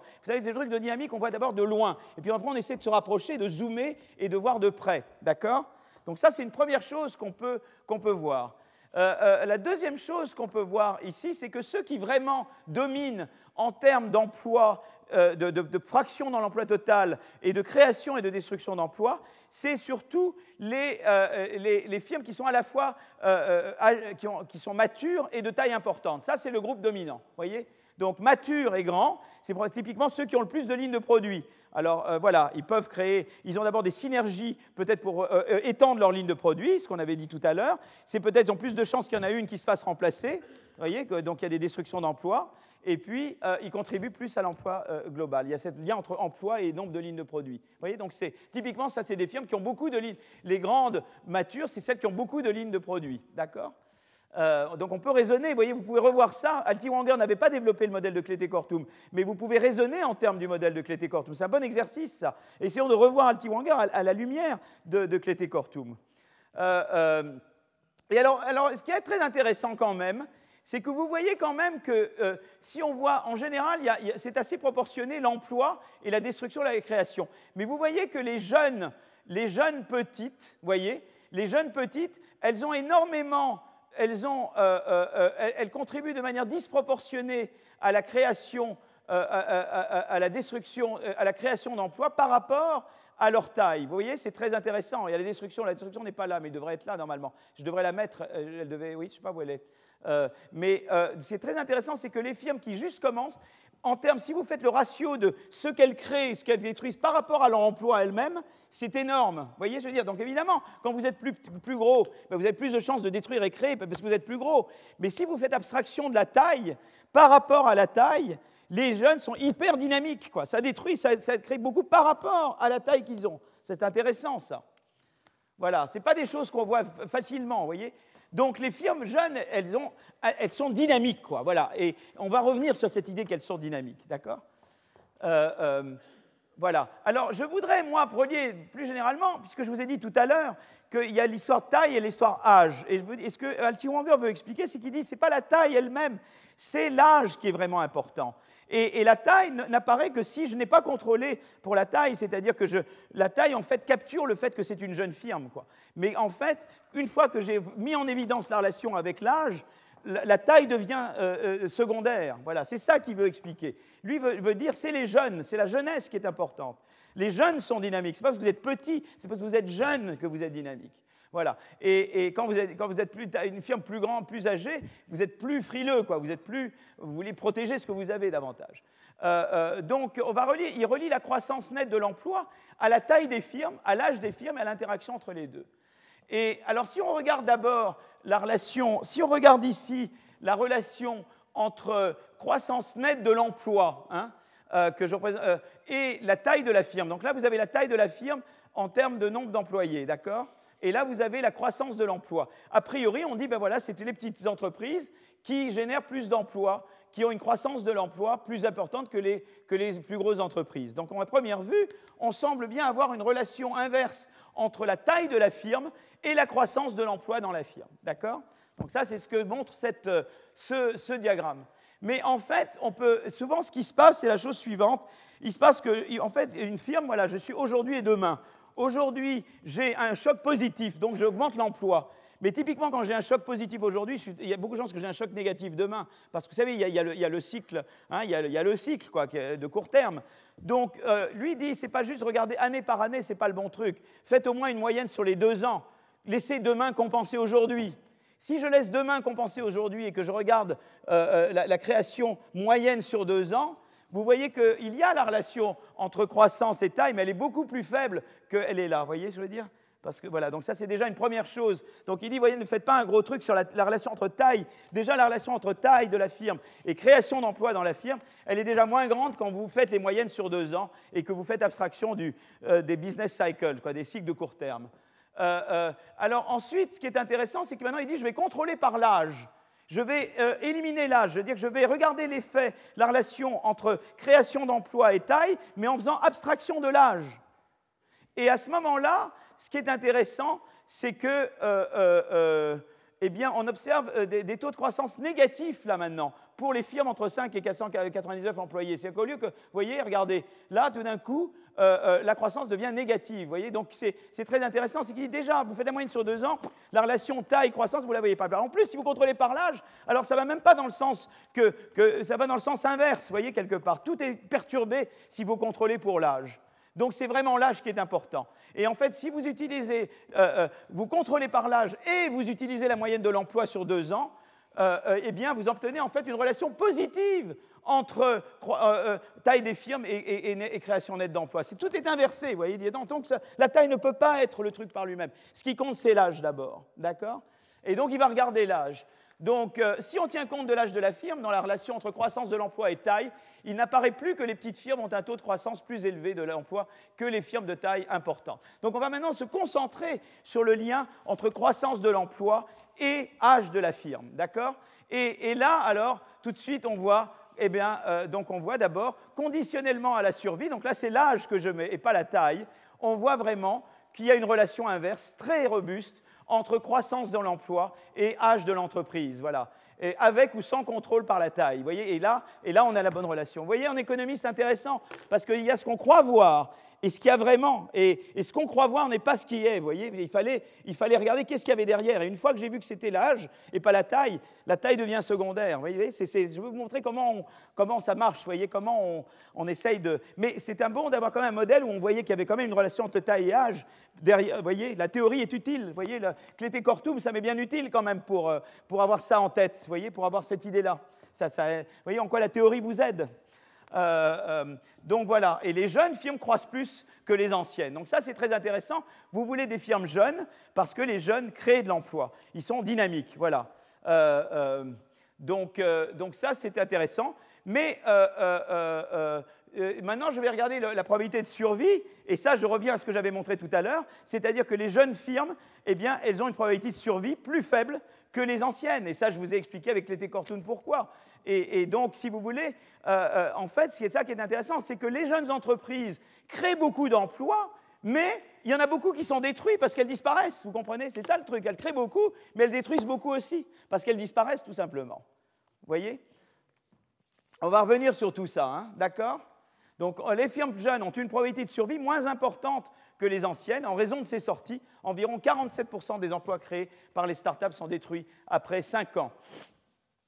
Voilà. Donc, si vous mettez ça en parallèle, ici, j'ai l'emploi. vous voyez ce que je veux dire? La, la création d'emplois à différents âges. Et là, j'ai le taux d'exit à différents âges. Quand vous mettez ça, vous voyez la chose suivante. Il y a ce qu'on appelle en anglais up or out. Où tu montes ou tu sors. D'accord? Donc, en fait, chaque vague de création de start-up crée un nombre important d'emplois. Beaucoup vont être détruits dans les premières années à cause de la mort de nombreuses start-up mais les startups survivantes vont créer énormément d'emplois. Et c'est ça qui se passe. Seulement, il faut donner leur chance à survivre. Nous, chez nous, on a beaucoup de startups, mais très peu survivent, vous voyez, parce qu'ils ont des conditions épouvantables. Il faut qu'ils survivent et qu'ils puissent se développer pour créer des emplois. Et on va revenir là-dessus. Alors, comme il est maintenant, il est 15h03, euh, je propose que nous fassions une pause et nous prenons dans 5 petites minutes, 5-10 minutes. Voilà. Alors, euh, donc on voit que en fait, c'est ce comportement de up or out, c'est-à-dire chaque vague de création de start-up crée un nombre important d'emplois. Beaucoup vont être détruits euh, dans les premières années, euh, mais les start-up vont créer beaucoup d'emplois. donc, donc, on retrouve cette idée choupéterienne de l'entrepreneur innovateur qui a de grandes chances d'échouer, mais qui croit rapidement s'y réussit. Et c'est très important ça, parce que ça vous dit également qu'une économie qui innove beaucoup, c'est une économie où il faut donner le droit à l'échec. C'est très important le droit à l'échec.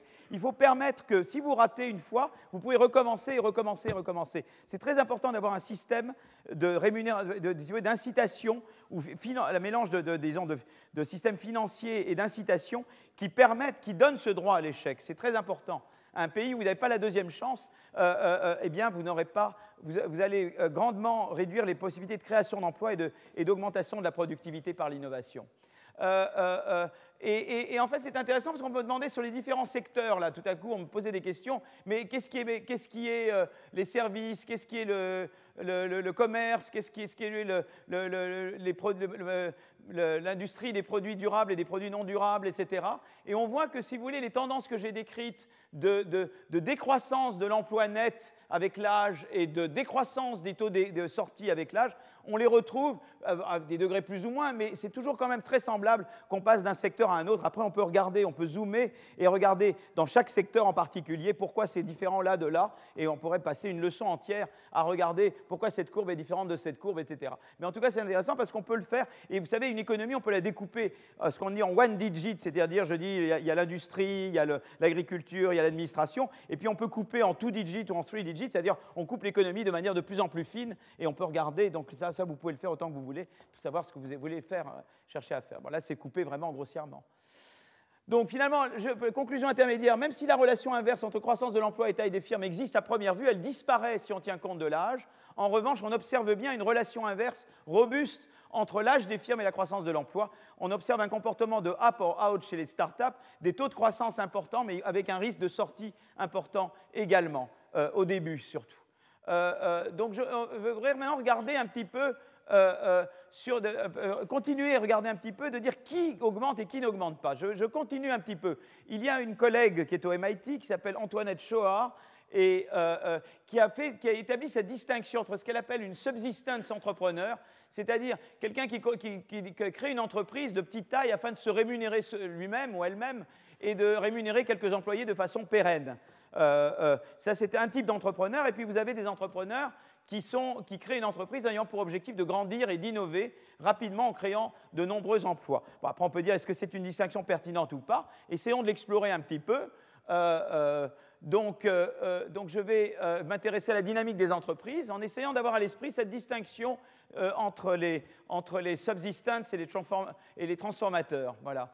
Euh, euh, et, donc, si on regarde, euh, si on regarde cette, cette figure, qu'est-ce qu'on voit? Donc là, j'ai l'âge des entreprises comme avant. Je vois que les, firmes très il y, a, un taux de destruction plus grand qui, qui, diminue, et il y a un taux de création qui diminue. Vous voyez? Donc, en moyenne, on retrouve sur la période 1992-2011 le comportement up or out des jeunes entreprises euh, mais on voudrait savoir sur l'hétérogénéité. Donc ça, c'est simplement une autre manière d'autres gens qui traduisent avec cette figure-là ce que j'ai déjà dit, c'est-à-dire que la, plupart des, d'ailleurs des noirs des destructions ici, c'est simplement on sort, quoi. Euh, euh, mais en même temps, ceux qui ne sortent pas créent beaucoup. Voilà. Donc ça, on voit le apport out, on le voit déjà dans le premier, c'est-à-dire que les très jeunes, qui, il y a un très fort taux de destruction parce qu'en général, essentiellement, ils sortent, et, ceux qui ne sortent pas ont tendance à, créer. Mais ça, c'est la création moyenne. Et ce qu'on veut savoir, c'est qu'au sein de ces firmes très jeunes, vous avez, les, vous avez les subsistence firms et les transformational firms. Et on va voir un peu le rôle que chacun joue à l'intérieur. Voilà. Euh, euh, alors, je vais regarder maintenant cette, euh, cette figure-là, qui est un petit peu plus, cette figure-là qui est un petit peu plus donc, qu'est-ce que j'ai qu'est-ce que j'ai dans cette, dans cette figure-là? Alors, je regarde ici, les, je regarde euh, différents âges, donc ça, c'est l'âge que j'ai à chaque fois, et je regarde les firmes qui réussissent le plus en termes de création nette d'emplois, c'est le, le, 90e percentile, c'est-à-dire le 90e euh, hein, euh, percentile, et le 10e, c'est les 10%, plus, les, 10 les plus mauvais. Donc les 90 percentiles, c'est les 10% les meilleurs, et les, 10, et les 10 percentiles, c'est les 10% les plus mauvais. Bah, les plus mauvais détruisent de l'emploi, les, meilleurs en créent. Hein. Ça, ce n'est pas, une grande découverte. Et on voit qu'effectivement, on voit que les jeunes, et chez les jeunes, et la création et la destruction est plus grande que chez les autres. C'est-à-dire que quand vous regardez autour des gens qui, réussissent le plus, eh ils créent, parmi ceux qui réussissent le plus, vous avez beaucoup de création d'emplois quand on est jeune, et de moins en moins à mesure qu'on vieillit. Et parmi les jeunes, et quand on regarde ceux qui, sont les moins performants, eh bien, parmi les jeunes, c'est là où il y a le plus de sorties, mais, plus on survit, moins on sort. Et donc, ça, réduit le taux de décroissance des entreprises, même parmi les moins bons, les moins bons euh, euh, euh, qui sont déjà âgés parmi les entreprises, ils détruisent beaucoup moins d'emplois que les moins bons qui sont là, parce que là, en fait, sortent énormément. D'accord? Donc, euh, les jeunes d'entreprise typiques représentés par la médiane. Et si vous regardez la médiane, la médiane, eh ben, c'est typiquement le boulanger ou c'est typiquement le commerçant, euh, le commerçant près de chez vous qui, lui, va ni faire de croissance ni de décroissance. Ça, c'est typiquement, vous voyez le médian. Et le médian, c'est typiquement, le, le, typiquement la, première catégorie. Quoi. Et, et, et, donc, lui, on voit qu'il y a finalement très peu de variations dans la création d'emplois. Euh, en fait, on est essentiellement à zéro euh, du début à la fin. Voilà. Donc ça, c'est l'entreprise médiane. Et puis après, vous avez ceux qui prennent beaucoup de risques. Et dans ceux qui prennent beaucoup de risques, il y a ceux qui réussissent très bien et il y a ceux qui réussissent pas. Et puis il y a ceux qui, au départ, n'en prennent pas beaucoup et qui sont plutôt les médians. Voilà. Et, ce qu'on peut voir également, c'est que euh, ce qu'on peut voir également là, là, je regarde le médian et le moyen. Et là, ce qui est intéressant, c'est que le médian, c'est donc le, médian, si vous avez autant de gens au-dessus de vous que de gens au-dessous de vous, D'accord? Et le moyen, c'est la création moyenne par âge. Et vous voyez que ce qui est très intéressant, c'est que le, moyen est très au-dessus du médian euh, euh, pour les très jeunes. Donc ça veut dire quoi ça? Ça veut dire qu'en fait, la création d'emplois parmi les très jeunes, elle est portée par un petit nombre d'entreprises très très dynamiques. Vous avez parmi les très jeunes beaucoup de gens qui sont des gens de subsistance, qui créent très peu d'emplois, et, vous avez un petit nombre d'entreprises hyper dynamiques qui, se mettent à créer beaucoup d'emplois. Donc la moyenne, le taux énorme de, création en moyenne de, net d'emplois euh, euh, euh, ici, elle est portée en fait par un petit nombre d'entreprises, d'accord? Donc voilà ce que je dis. La jeune entreprise typique représentée par la médiane a une croissance très faible de l'emploi. La croissance moyenne chez les jeunes entreprises, là, euh, elle est tirée vers le haut par quelques entreprises qui sont vraiment les, innovateurs de Shoah, qui ont des taux de croissance très élevés. Donc vous avez beaucoup qui sont là, essentiellement, avez des commerces où il n'y aura pas de croissance, et très peu qui vont être des entreprises qui vont tirer vers le haut la, croissance. Mais ça vaut le coup de créer toutes les conditions pour avoir ces quelques entreprises qui vont porter l'économie euh, par, par leur dynamisme. D'accord? Donc on retrouve la distinction subsistance-transformation de Shoah. La majorité des jeunes entreprises ont une croissance faible et se rapprochent de la notion de subsistance entrepreneur, tandis que quelques entreprises ont des taux de croissance très importants et se rapprochent de transformational entrepreneur. Ce sont eux qui sont à l'origine de cette dynamique de hop et ils sont l'exemple typique de l'innovateur du modèle Schumpeterien. Et il faut créer les, conditions pour que ces gens veuillent exister. Donc il vous faut un système fiscal, il vous faut un système de régulation, il vous faut un système financier, il faut tout pour que ces quelques-là puissent exister que sinon vous avez la médiocrité complète. Vous voulez des gens qui puissent exceller et tirer l'économie euh, euh, vers le haut. Bon, euh, maintenant qu'on s'est intéressé au lien entre jeunes entreprises et emploi, on peut se demander quel est l'impact des petits versus gros ou des jeunes versus vieux sur, sur la productivité. Alors ça, c'est un truc, on va passer beaucoup de temps. Je commence à regarder un petit peu ici, mais on y reviendra avec d'autres éclairages, d'accord? Donc là, je vous donne quelques petites graines et on reviendra là-dessus. Euh, d'abord, il y a un gros problème avec la productivité, c'est qu'il faut d'abord la mesurer. Et vous allez voir que je vais revenir souvent sur ce problème de mesure, parce que c'est vraiment pas de la tarte de mesurer la productivité. Et la croissance de la productivité, c'est encore moins de la tarte que le niveau de productivité. Et, et pourquoi? Parce que ce que vous observez, c'est des valeurs monétaires. Or, dans les valeurs monétaires, il y a un aspect quantité, il y a un aspect combien vous vendez, mais il y a l'aspect prix également. Il se peut que vous fassiez beaucoup de revenus parce que simplement vous avez une position de monopole. Mais vous avez peut-être une munition dans le peuple parce que vous avez des barrières à l'entrée, peut-être. Vous voyez ce que je veux dire? Donc, ce n'est pas clair si, si, ce qui est capturé, c'est vraiment le fait que vous êtes meilleur que les autres, ou est-ce que c'est le fait que vous avez une rente de monopole, simplement par une rente de situation, qui vous permet de faire un prix plus élevé que les autres. Vous comprenez? Donc, ça, c'est la grande difficulté. Or, malheureusement, ce qu'on voudrait donc, c'est de dire ben, je, voudrais, je voudrais corriger les valeurs monétaires pour les prix. Mais les prix, on n'a pas des données de prix exhaustives. Donc, on fait ce qu'on peut. Et, souvent, on n'a voilà, pas. Euh, voilà, donc on. Donc on, essaye de séparer l'effet prix du reste, mais, euh, euh, mais, si on ne parvient pas, on peut croire qu'une entreprise a été très productive alors qu'elle a par exemple des prix très élevés de vente de ses produits ou des prix très bas d'achat de ses inputs, simplement parce qu'elle est monopole ou monopsone. Euh, vous voyez qu'elle jouit de pouvoirs de marché qui sont indépendants de, simplement la qualité de ses produits. Donc il y a deux manières. C'est une manière, c'est la productivité physique et l'autre, c'est la productivité par le revenu. Alors, productivité par le revenu, on a toujours les données. Mais, ce qui nous intéresse, nous, c'est la vraie productivité. C'est de savoir si la productivité par le revenu reflète vraiment le fait qu'on est meilleur que les autres, qu'on a, un niveau de qualité meilleur que les autres. Et alors, alors, il y a une corrélation, heureusement, que la, productivité mesurée par le revenu ou mesurée en termes physiques quand on peut, elles sont quand même corrélées à 0,75. Donc la corrélation parfaite, c'est 1. Donc il y a quand même déjà un élément qui est rassurant, c'est que la productivité revenu et la productivité physique sont quand même corrélées. Euh, euh, donc ça, c'est intéressant. Alors maintenant, ce qu'on peut faire, c'est que on, donc je regarde maintenant la décomposition de la productivité. C'est-à-dire la croissance de la productivité, elle peut venir parce que j'améliore, la, qualité, la, productivité des agents de mon entreprise. Vous voyez, je, produis mieux, vous voyez, sans faire vraiment de changement. J'ai voilà, euh, organisé autrement, j'améliore mieux, voilà, je fais. Une autre, une autre source de productivité, c'est l'entrée de nouvelles entreprises meilleures que les anciennes.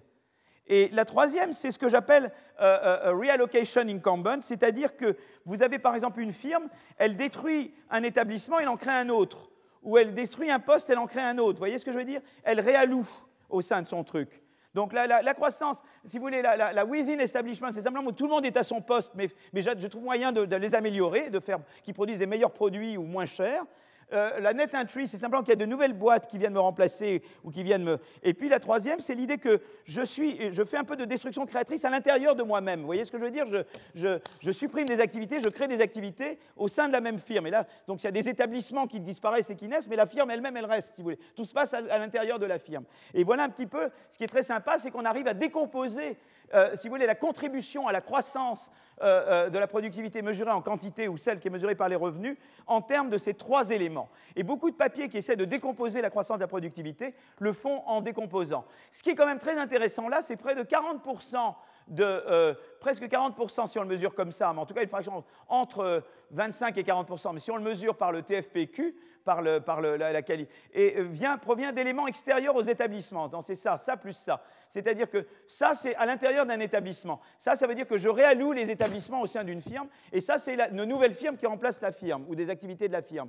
Donc ça plus ça, c'est, de la, si vous voulez, des éléments extérieurs à une activité donnée.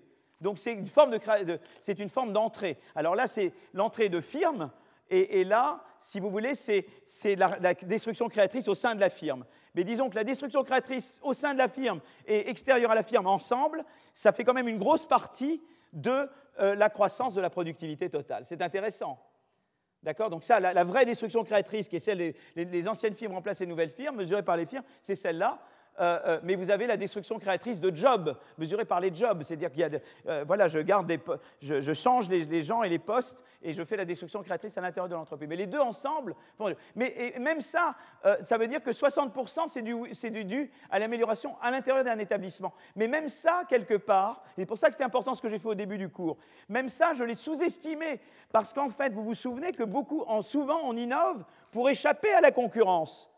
Donc, c'est-à-dire que, en fait, ça, ça sous-estime l'importance de la destruction créatrice dans, la croissance totale de la productivité. Parce que ces gens-là, ils augmentent leur productivité pour répondre à la concurrence potentielle de nouveaux entrants. Donc directement, on voit que, si vous voulez, la réallocation et l'entrée nette, euh, euh, déjà, c'est 40%, mais en fait, ils représentent beaucoup plus que ça, parce que s'il n'y avait pas l'entrée nette, il n'y aurait pas la menace concurrentielle sur les établissements, et il ferait beaucoup moins d'innovation. Hein, vous prenez le taxi, c'est évident que dès qu'il y a eu Uber, il y a, plus de chiens, euh, euh, la qualité dans un taxi est bien meilleure, ça ne vous, vous, a pas échappé, non? Voilà, voilà. Hein. donc, euh, avant, je toussais, moi j'étais asthmatique, les poils de chien, ça me donnait de l'asthme, j'aime beaucoup les animaux, mais le, type n'était pas aimable et tout, maintenant c'est très sympa. Bon, je ne vais pas faire de blagues ici, mais enfin, en gros, si vous avez l'image du... Voilà, maintenant ça a changé, c'est beaucoup mieux, et ça, ça s'est vachement amélioré. Voilà. Alors, selon qu'on utilise la, TFPQ, la TFPR, l'effet des nouveaux entrants varie de 20, 35 à 24, mais en fait, elle est sous-estimée parce qu'en fait, en fait euh, euh, euh, eh il y a la pression concurrentielle qui fait que, à cause de cette pression concurrentielle, s'il n'y avait pas eu ces gars-là, eh bien, la croissance within establishment aurait été moindre. pourquoi ces divergences entre TFPQ et TFPR concernant la part due aux entrants et la réallocation? On l'a vu, la productivité du revenu prend en compte les prix, Or, on observe qu'en moyenne, les nouveaux entrants ont des prix plus faibles. Parce qu'en général, quand je suis un nouvel entrant, je veux attirer des, clients. Donc, je tends à mettre des prix en dessous de ce que ça devrait être. Vous voyez, en dessous du, prix de marché. Je, tends à baisser mes prix trop parce que je veux attirer de la clientèle. Donc, ça, ça, donne, si vous voulez, ça, ça fait que quand je mesure par le revenu, je donne moins d'importance aux entrants qu'ils n'ont vraiment parce que les entrants tendent à, mettre moins de, euh, mettre moins de prix. Et puis pareillement, ils mettent un certain temps avant de construire une clientèle. Donc si vous voulez, le poids des entrants par le revenu est sous-estimé par rapport à la qualité qu'ils représentent vraiment. Et c'est pour ça que par le revenu, ça sous-estime la contribution réelle des entrants par rapport à ce qu'elle est en réalité. Bon, je ne vais pas vous embêter avec ça. Euh, euh, voilà, on va regarder par secteur, on peut prendre plein de secteurs. Il y a toujours Alti Wanger. Vous voyez, Alti Wanger est avec plein de monde, mais il est toujours au centre de tout ici. Et vous voyez, là, quand vous avez le secteur manufacturier, ben, voilà comment se mesure le within plant improvement, le relocation et le net entry. Et vous voyez, par exemple, vente et commerce, c'est entièrement du new entry, puisque je sais que là, la, création d'emplois par les entreprises dans le commerce, en général, une fois que vous êtes là, vous gardez l'emploi constant, mais tout vient de net entry. Donc ça, c'est voilà, intéressant de voir ça. Donc, euh, euh, euh, alors maintenant, il y a, donc, qu'est-ce qu'on a vu? C'est l'importance de l'entrée de jeunes entreprises dans la croissance de la productivité, à la fois directement et comme menace qui oblige les, gens en place à faire mieux. D'accord? Depuis les questions liées à la mesure de la croissance, et notamment la croissance manquante, euh, ce dont je parlais tout à l'heure, la mesure de croissance, ont permis de montrer encore davantage le rôle prépondérant des entrants. Ça, je vais vous en parler dans deux leçons. Pas la prochaine fois, mais la fois après la prochaine fois. Nous reviendrons sur ce point, c'est qu'en fait, avec la croissance mesurée, je sous-estime encore le rôle des, nouveaux entrants. Et ça, je vous en parlerai de manière plus précise dans deux leçons. Donc en fait, tout ce que j'ai donné avant surestime encore à cause du problème de la mesure. Donc s'ajoute au problème du fait que les nouveaux entrants ont aussi un effet de stimuler les, gens en place, il y a également le problème que, tout ce qui vient de la destruction créatrice est mal mesuré par les offices statistiques. Mais ça, j'en parlerai euh, dans, deux, séances, d'accord? Euh, euh, alors, je vais parler maintenant de, ce qu'on appelle le declining dynamism. Il y, a, il y, a, quelque chose quand même que vous devez savoir, c'est de dire, voilà, il y a, quand vous entendez parler de declining dynamism, c'est ça. C'est-à-dire qu'en fait, vous voyez qu'en gros, eh bien, il y a eu depuis les années 80 jusqu'à maintenant une décroissance, une tendance à la décroissance des, créations, des, taux de création d'emplois et de destruction d'emplois. C'est-à-dire que l'économie américaine, on dit par ce biais-là qu'elle tend à être moins dynamique, de, mesurée par les créations d'emplois qu'elle n'était avant.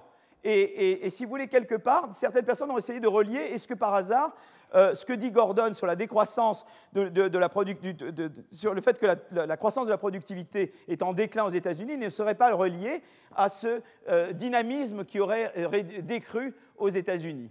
Euh, alors, ce qui est très intéressant, c'est qu'en tout cas, le facteur principal semble de ce, dynamisme apparent qui, décroît aux États-Unis semble être la baisse de la part des start-up, c'est-à-dire des firmes très jeunes. Vous voyez, là, vous avez la part dans l'économie des, dans, le, PIB de l'économie de, la, des, startups, et vous voyez qu'il tend à décroître. Alors là, c'est la startup rate, ça, je pense ça c'est la, part de l'emploi, et ça c'est la part du PIB, c'est ça que j'ai à gauche? Ah, le nombre, nombre de startups, pardon. Ça c'est le nombre de de, euh, nombre de créations de chaque année de startups, c'est ça. Hein. c'est ça, puisque startup, c'est. Ça, c'est le nombre de startups qui décroît. Et là, c'est la, part dans l'emploi des, firmes jeunes qui, décroît. Donc, euh, euh, or, on a vu que la création et la destruction brute d'emplois étaient tous les deux très importantes chez les startups, et donc la baisse de leur part dans l'économie réduit donc le dynamisme de l'économie dans son ensemble. Donc là, il y a cette idée que peut-être un des facteurs qui est euh, prédominant pour expliquer le, declining dynamism, c'est le fait qu'il semble qu'il y ait de moins en moins de startups créées aux États-Unis et, et que la part dans, dans, dans la création d'emplois réduise au cours du temps. Ça, c'est une variation donc sur 35, sur 30 ans. Hein. Euh, euh, et si on voit différents secteurs de l'économie, on voit que différents secteurs, plus ou moins, euh, sont affectés. Euh, mais elle est plus prononcée dans le, secteur, dans le secteur des services que dans le secteur manufacturier, cette baisse. Donc c'est intéressant. Mais on peut aussi s'amuser à regarder différents secteurs et d'essayer de comprendre. Parce que vous savez, dans les secteurs, il y a, dans chaque secteur, vous avez un dynamisme qui, qui, qui suit un truc différent. Et puis vous avez la composition sectorielle qui, elle, change aussi au cours du temps. Et vous pouvez reconstituer l'ensemble de l'économie américaine en regardant par secteur et en regardant l'évolution de la composition des secteurs. Euh, donc, euh, euh, donc, ensuite, quelles sont les causes et conséquences de cette baisse de l'activité entrepreneuriale? Alors il y a plusieurs explications. Est-ce que c'est dû à des réglementations qui augmentent les coûts d'ajustement et réduisent la création et la destruction d'emplois Mais pourquoi serait-il plus grand maintenant qu'avant? C'est pas clair. Pourquoi ils auraient augmenté aux États-Unis? Nous, on sait qu'on a des importants. C'est pas clair qu'aux États-Unis ils aient augmenté. Il y a peut-être autre chose aussi, c'est que peut-être grâce au changement technologique, notamment la révolution numérique, les firmes sont peut-être plus à même de répondre au choc économique avec moins de renouvellement de personnel. Et, on voit que ce qu'on appelle le churning, c'est-à-dire en fait euh, le remplacement, on garde les postes mais on remplace les gens au poste, le taux de remplacement de gens sur des postes qu'on garde semble avoir décru aux États-Unis. Alors c'est peut-être comme conséquence de, euh, de l'apport de la révolution numérique, mais tout ça c'est des conjectures. Et je crois que c'est un énorme domaine de recherche qui est encore en friche pour essayer de comprendre. Alors, conclusion, les données confirment la théorie schumpeterienne en ce sens que la destruction créatrice via l'entrée de start-up innovantes va permettre une réallocation de l'emploi et une hausse de la productivité au sein de l'économie. Toutefois, les jeunes entreprises ne sont pas forcément innovantes. Le processus de destruction créatrice est donc soutenu par quelques entreprises à forte croissance. C'est celles qui portent la croissance de l'emploi et c'est elles qui portent la croissance de la productivité. Et on va essayer de comprendre qu'est-ce qui favorise cette croissance, qu'est-ce qui l'entrave. Euh, je reviendrai là-dessus de façon répétée. Je vais commencer à regarder un petit peu sur ça. Donc je passe maintenant à la troisième partie, euh, troisième et dernière partie euh, de, mon exposé. Euh, une seconde. Alors je fais ça et je passe à la... Alors je vais vous donner quelques éléments qui... oh là là, là j'ai un problème là. J'ai fait une bêtise. Alors, non, j'ai plus. Oh là là, là j'ai besoin de soutien, là, je, n'ai plus. Ah voilà, voilà, voilà, voilà, voilà, voilà. C'est bon, c'est bon, c'est bon. Non, non, non, non, non, je vais y arriver. Je l'ai, je l'ai, je l'ai. C'est bon. C'est bon, comme un grand garçon. Oh là là, super. Voilà, non, alors, suivant, annuler. Voilà, c'est bon, on y arrive, on y arrive, on y arrive, on y arrive. Oh là là, mais oui, mais oui, ça marche, ça marche. Voilà, début. Voilà.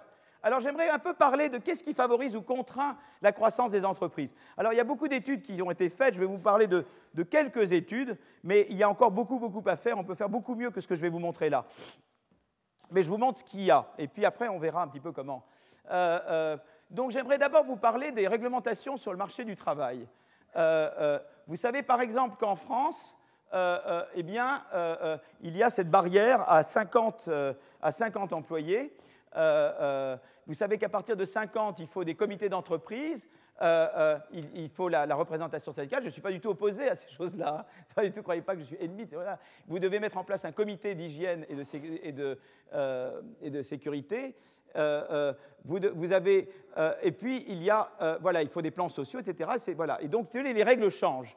Alors l'idée n'est pas qu'il ne faut pas des protections des employés et des choses. Moi, je suis tout à fait euh, euh, quelqu'un qui est partisan du dialogue social et, de, la protection sociale partout. Euh, mais en tout cas, ce qui est intéressant, je regarde là d'un point de vue descriptif, vous avez ce seuil de 50. Alors il y a toujours la question de savoir est-ce que ça doit être un seuil ou progressivement ou comment traiter le seuil. Et là, je ne fais pas du normatif, je fais, de la description. Donc je ne, je ne fais pas de recommandation ici.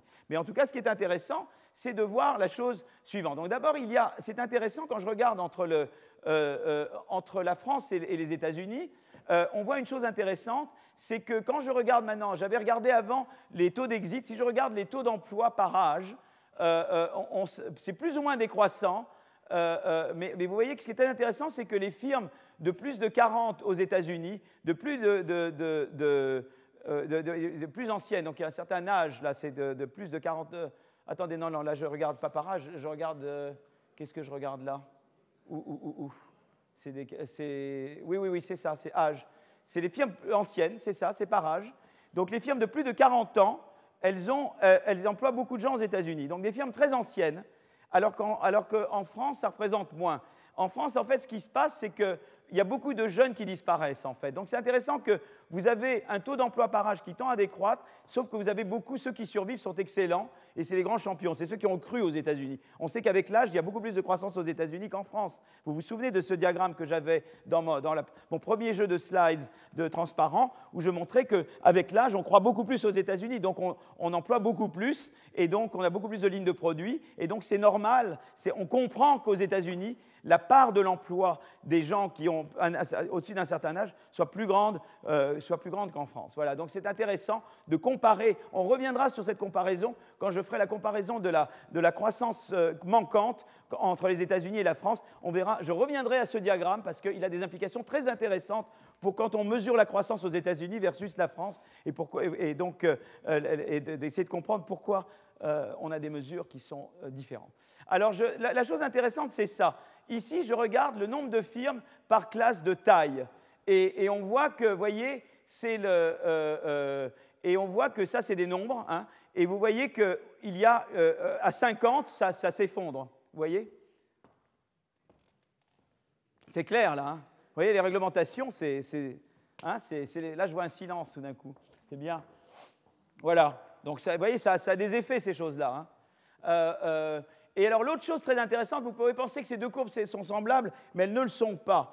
C'est-à-dire que ici, je regarde la distribution. Vous savez, je vous avais montré que la distribution Clété Cortum, la distribution des entreprises par euh, taille, euh, euh, est, vous il, y a toujours beaucoup de firmes de petite taille et peu de firmes de grande taille, ça c'est vrai partout. Mais la différence avec la France, c'est que là je regarde la taille par emploi, vous voyez, aux États-Unis, c'est les petites croix. Et vous voyez, les États-Unis, c'est une courbe. Si je relis les petites croix, y a pas, je ne saute pas. C'est continu. Vous voyez, essayez dans votre tête de faire une ligne qui relie les petites croix. Vous voyez, la ligne, elle ne va pas sauter. Tandis qu'en France, si vous faites une ligne qui relie les cercles, boum, vous sautez là. Vous avez, vous avez un trou d'air là, bang, à 50. D'accord? Il n'y a pas de mystère. Les gens répondent aux incitations. C'est évident. Hein et en fait, ce qui est très intéressant en France, regardez, ce qui est très joli, c'est que si vous regardez bien, non seulement vous avez un saut là, mais regardez, ça monte, regardez, ça monte là. Vous voyez, les gens, les gens qui seraient très efficaces pour aller là, mais ils vont se mettre contre cette ligne. Il dit, oui, aïe, aïe, aïe, je ne veux pas passer cette ligne. Voyez Donc vous allez avoir, vous allez avoir euh, la distribution qui va remonter, la remonter ici, boum, et puis ça retourne. Voyez ça, c'est les réglementations. Et, alors maintenant, vous pouvez dire, mais euh, euh, euh, c'est très intéressant pour regarder les firmes innovantes et pas innovantes. Donc ça, c'est les, diagrammes que je vous montre là maintenant, c'est moi avec un copain qui avons fait ça. Donc on regarde les mêmes données, on regarde les, innovantes. Alors ce qui est incroyable, c'est que le trou d'air, si je me restreins en firme innovante, il est encore plus gros. Et boum, enfin voilà, on l'a dans les deux en tout cas.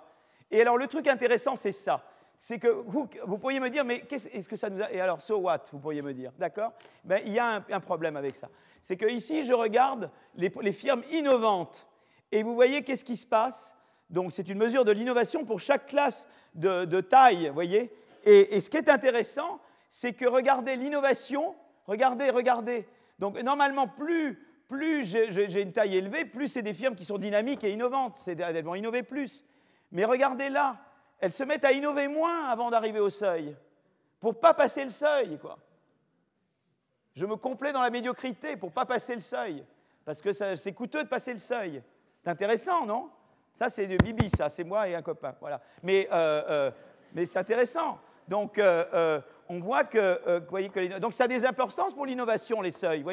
Vous pourriez dire, moi, je m'en fous finalement, mais on ne s'en fout pas parce que ça a des implications pour l'innovation. Voilà, je vais juste vous dire que voilà, les réglementations, c'est important. Comment les faire, comment les repenser, ça c'est tout un domaine de normatif et je ne vais pas vous en parler aujourd'hui. Mais en tout cas, c'est évident que ces réglementations ont un impact important sur l'emploi et sur la croissance de la productivité puisqu'elles ont un impact important sur l'innovation. D'accord?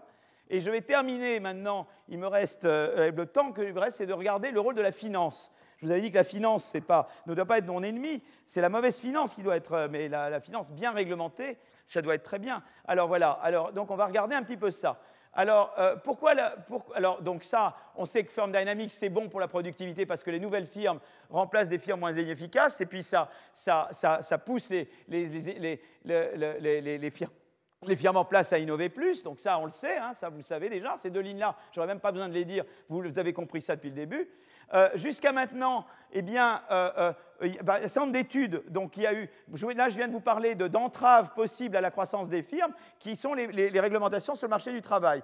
Mais il y a eu d'autres, par exemple, il y a des gens qui ont regardé les coûts d'ajustement qui sont, qui, qui sont dus au fait que les gens, par exemple les firmes en place, font de la RD ou, des brevets pour empêcher l'entrée de nouveaux, euh, pour retarder l'entrée de nouveaux. Il y, a il y, a tout ce qui est dépensé dans la publicité qui peut servir aussi de barrière. Par exemple, quelqu'un comme John Sutton, qui est un économiste à Londres, euh, euh, a beaucoup parlé de sunk cost et il a parlé de ces choses-là.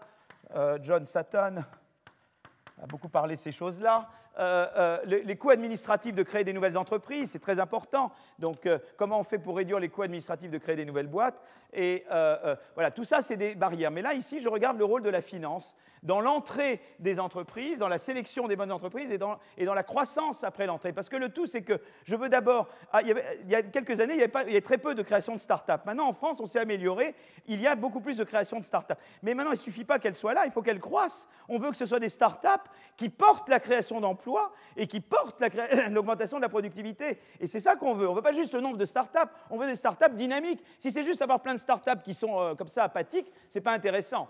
Euh, euh, donc, donc c'est ça que je vais regarder. Je vais regarder l'effet du développement financier sur l'entrée de firmes à différentes tailles. Et, en gros, voilà un petit peu, voilà un petit peu ce que je vais vous montrer c'est que le, développement FD, c'est développement financier. On va vous traduire toutes les slides. Alors, ceux qui veulent, tout sera mis en français. Hein. des fois, je vais un peu vite. Des, fois, je fais ça au dernier moment et je, n'ai pas eu le temps de les traduire. Donc, si vous voulez, euh, euh, l'idée, c'est de dire, voilà, euh, en, moyenne, le développement financier, ça va aider l'entrée, parce qu'il y a des coûts d'entrée et ça aide les firmes à payer ces coûts d'entrée ou bien euh, la croissance, c'est pour croître, eh bien, je dois faire des, investissements en R&D, pour, investir de nouvelles lignes de produits, je dois innover, ben, pour innover, j'ai des coûts d'innovation, eh bien, le développement financier m'aide à emprunter pour faire ça. Mais euh, ce qui est intéressant, c'est qu'on va voir que pour les, petites firmes, l'impact est positif, et il peut être négatif pour les firmes plus grandes. Ça, c'est intéressant. Et, sur l'entrée. Et, ça, aide toujours la croissance des firmes. Alors je voudrais expliquer simplement l'intuition. En fait, qu'est-ce qui se passe? Supposons que vous avez plein de petits d'entrepôts potentiels qui veulent rentrer sur un marché. Et, bien, qu'est-ce qui se passe? Si, si la finance est plus accessible, ils vont rentrer. Mais comme ils vont rentrer, ils vont euh, euh, faire baisser les prix parce que l'offre va augmenter. Ça, ça va faire baisser les prix. Comme ça va faire baisser les prix, ça va tendre à, décourager l'entrée pour des films plus grosses. Vous voyez ce que je veux dire? Donc il y aura un effet très gros de, croissance de, petits mais les petits vont déprimer un peu. Vous voyez, vont, vont faire que c'est moins profitable pour les plus gros de rester. Ou de, et donc, vous aurez moins de croissance ou d'entrée de gros. Voilà, c'est un peu. Donc, c'est intéressant. Il y a cet effet un peu pervers. Mais grosso modo, c'est une très bonne chose d'avoir du développement financier. Mais il y a cet effet un peu pervers que le développement financier va vous pousser l'entrée et la croissance des, tout jeunes et, des tout petits, mais ça peut avoir un effet, euh, euh, euh, disons, ambigu sur la croissance des firmes plus grosses. Et, eh bien, à cause de cet effet d'équilibre général, c'est que quand vous avez beaucoup de petites firmes qui rentrent, eh bien, ça a un effet quelque part de, concurrence, si vous voulez, un effet de, baisse de prix euh, dû à la concurrence accrue, qui, elle, peut euh, du coup avoir un effet ambigu sur l'entrée des, firmes plus grosses. Donc, on va avoir plus de développement financier, va augmenter l'entrée de petites firmes. Il peut, ça a un effet ambigu où ça peut décroître l'entrée de firmes plus grandes et ça va pousser la croissance des firmes euh, elles vont euh, davantage d'incitation à croître. Et, euh, alors, comment je mesure le développement financier? D'abord, comment je mesure l'entrée? Eh bien, je regarde l'entrée dans la base de données, d'accord? Donc, donc, je regarde le nombre d'entrées et je regarde l'entrée par taille d'entreprise, hein, le, taux d'entrée, d'accord Donc, je vais, je vais ensuite, la, croissance, je vais regarder la croissance de l'emploi dans les firmes qui survivent, dans les firmes qui ne sont pas éliminées. Donc je regarde l'entrée par le nombre de nouvelles firmes, je regarde ensuite l'emploi, la croissance de l'emploi dans les firmes qui restent, ça c'est la, post-entry growth, et puis je vais regarder comment je mesure le développement financier, il y a différentes manières. On peut regarder le crédit bancaire, donc je regarde le, ratio du, crédit sur le PIB, je regarde le, degré de capitalisation du marché boursier, et euh, je peux faire une moyenne des deux, si vous voulez, de dire, voilà, je peux avoir un, indice synthétique de développement financier qui est la moyenne de, l'indice euh, qui correspond au développement bancaire et de l'indice qui, correspond à, l'indice boursier. Voilà. Et donc, en général, quand on fait de l'économétrie, on essaye plusieurs variables et on essaie de voir si elles vont dans le même sens ou pourquoi elles ne vont pas dans le même sens. Et donc, ce que je vais faire, c'est une régression eh bien, de l'entrée des petites ou des gros et de la, de la, de la, croissance des firmes euh, qui survivent sur le développement financier. Euh, et, ce qu'on voit, c'est la chose suivante, cette table. Donc là, je regarde l'entrée des firmes et je regarde l'effet du développement financier sur l'entrée des firmes en général. Et on voit, alors là, external dependence, ça veut dire qu'en en fait, le développement, il y, a des, il y, a différents types de secteurs. Il y a des secteurs dont, qui ont besoin typiquement de, financement externe. Et puis il y a des secteurs où vous n'avez pas besoin typiquement de financement externe. Voilà, euh, on peut distinguer les secteurs comme ça, et on, peut regarder le, besoin de financement externe en regardant les mêmes secteurs aux États-Unis. Euh, ça, c'est une méthodologie qui est due à deux économistes qui s'appellent Rajan et Zingales, où ils ont dit, ben voilà, pour mesurer, pour que tu n'aies pas de problème d'endogénéité, tu regardes euh, le tu vois, tu regardes tel secteur, est-ce que c'est typiquement un secteur où tu as besoin d'emprunter à l'extérieur ou pas? Il y a des secteurs où tu peux te reposer beaucoup plus sur, ton, sur tes capitaux internes. Et, donc, là, on voit que le développement financier a un effet positif et significatif sur le taux d'entrée euh, euh, pour, ceux, pour ceux qui dépendent des, financements externes. Pour les entreprises de, secteurs qui ne dépendent pas de financement externe, ce n'est pas vrai. Donc c'est pour les secteurs où leurs homologues aux États-Unis, typiquement, dépendent de financement externe. Et bien là, on voit qu'à la fois le développement bancaire, euh, le crédit et le, développement boursier, ou l'indice synthétique qui comprend crédit et développement financier, les deux sont importants. On a besoin et de banques et on a besoin de marchés boursiers. Ça favorise l'entrée dans les secteurs, typiquement. Alors les secteurs, par exemple, c'est des secteurs où on dépend beaucoup de financement externe, mais c'est aussi des secteurs où vous avez très peu de machines que vous pouvez utiliser comme euh, gages. Vous savez, quand on peut avoir des gages, on emprunte très facilement. Quand on n'a pas beaucoup de machines, de trucs matériels qui peuvent servir de gages, là aussi, typiquement, on est beaucoup plus dépendant de financement externe. Mais on peut regarder par taille. Et alors, ce qui est très intéressant, c'est qu'on voit bien que c'est par taille. C'est que le, crédit et le développement euh, boursier, ça aide à la croissance dans des firmes petites. Vous voyez, c'est les petites surtout. Quand on regarde les firmes plus grandes, on ne voit plus d'effet. Donc, c'est probablement que l'effet d'équilibre général, l'effet euh, de concurrence dont j'ai parlé tout à l'heure, doit jouer pour contrebalancer l'effet direct que le développement financier aurait sinon sur le développement des entreprises. Donc c'est vraiment les petits. Le, développement financier aide à l'entrée des petits. Voilà, c'est plus d'ambiguïté sur les plus gros parce que là, vous avez davantage cet effet, euh, cet effet prix qui joue. Euh, donc ça, c'est intéressant. Et alors l'autre chose qui est intéressante, on peut contrôler pour plein de, politiques, c'est un, résultat très robuste, on peut contrôler pour toute une série de, variables de politique. Là, on contrôle pour, les réglementations sur le marché de l'emploi, et on montre que c'est vrai. Donc, vous voyez, même en contrôlant, j'avais dit tout à l'heure que c'est important les réglementations du marché de l'emploi, mais maintenant, je dis ici, je fais abstraction d'elles, ou je contrôle pour elles, et même en, contrôlant pour elles, l'effet de la finance est important. Euh, là, euh, là je, contrôle pour des, différents trucs, des coûts administratifs d'entrée, etc., euh, des, vous voyez, différentes mesures administratives qui peuvent affecter les coûts d'entrée, et je vois que cette relation entre finance et taux d'entrée est robuste. Voilà. Et alors là, là ce que je regarde, c'est la, croissance des firmes, c'est-à-dire que là, le, crédit bancaire et le, stock market, eh bien, ça aide à la croissance des entreprises. Voilà. Et donc, si vous voulez, vous aider, vous aider à l'entrée des startups et vous aider les startups à croître. En gros, c'est ça. Mais j'avais vu que c'est ça qui est très important pour tirer la croissance. Et le, développement financier joue un rôle, euh, joue un rôle important euh, pour faire ça. Voilà. Donc ça, c'est euh, à nouveau, ici, je contrôle pour le, les, notamment pour les, les, réglementations du marché du travail. Vous avez toujours un rôle du développement financier. Donc, si on regarde maintenant l'Union européenne versus les États-Unis, eh bien, y a, y a, y a, on a plus de réglementation, on a moins de concurrence aux États-Unis par rapport aux US. Euh, mais c'est vrai aussi, pas seulement le marché des produits, mais c'est aussi dans le, secteur bancaire. Euh, et, on a des indices de capitalisation, vous voyez, qui sont beaucoup plus gros, évidemment, aux États-Unis que chez nous. Et le capital, alors ça, c'est des données 2007, donc je ne sais pas où on en est maintenant, mais je crois que ça n'a pas énormément bougé le ratio. Mais en 2007, vous voyez, le, capital risque était beaucoup, beaucoup plus développé, euh, euh, vous voyez, qu'aux États-Unis, que, disons, en France, en Allemagne, etc. Donc, vous voyez, tout de suite, là, on a des marges énormes, nous, pour augmenter le dynamisme de nos entreprises, c'est-à-dire pour, à la fois on peut jouer sur les seuils et sur les politiques de seuil euh, d'un côté, et de l'autre on peut jouer sur le développement financier. Par exemple en France, donc le, capital risque est, peu, beaucoup moins développé. Euh, ils ont aussi beaucoup aux États-Unis ce qu'on appelle les investisseurs institutionnels, les fonds mutuels, etc. Bon, ils ont les fonds de retraite, hein, euh, mais ils ont toute une série d'acteurs qu'on appelle les investisseurs institutionnels et qui sont beaucoup plus développés chez eux. Évidemment, tout ça, c'est des éléments qui contribuent à stimuler l'entrée de de petites entreprises et la croissance de petites entreprises. Voilà. Donc, conclusion, la réglementation sur le marché du travail affecte la croissance des firmes et leur propension à innover et à croître. Le financement bancaire et le financement boursier ont un impact positif sur l'entrée et la croissance de nouvelles entreprises. Alors maintenant, pourquoi c'est important?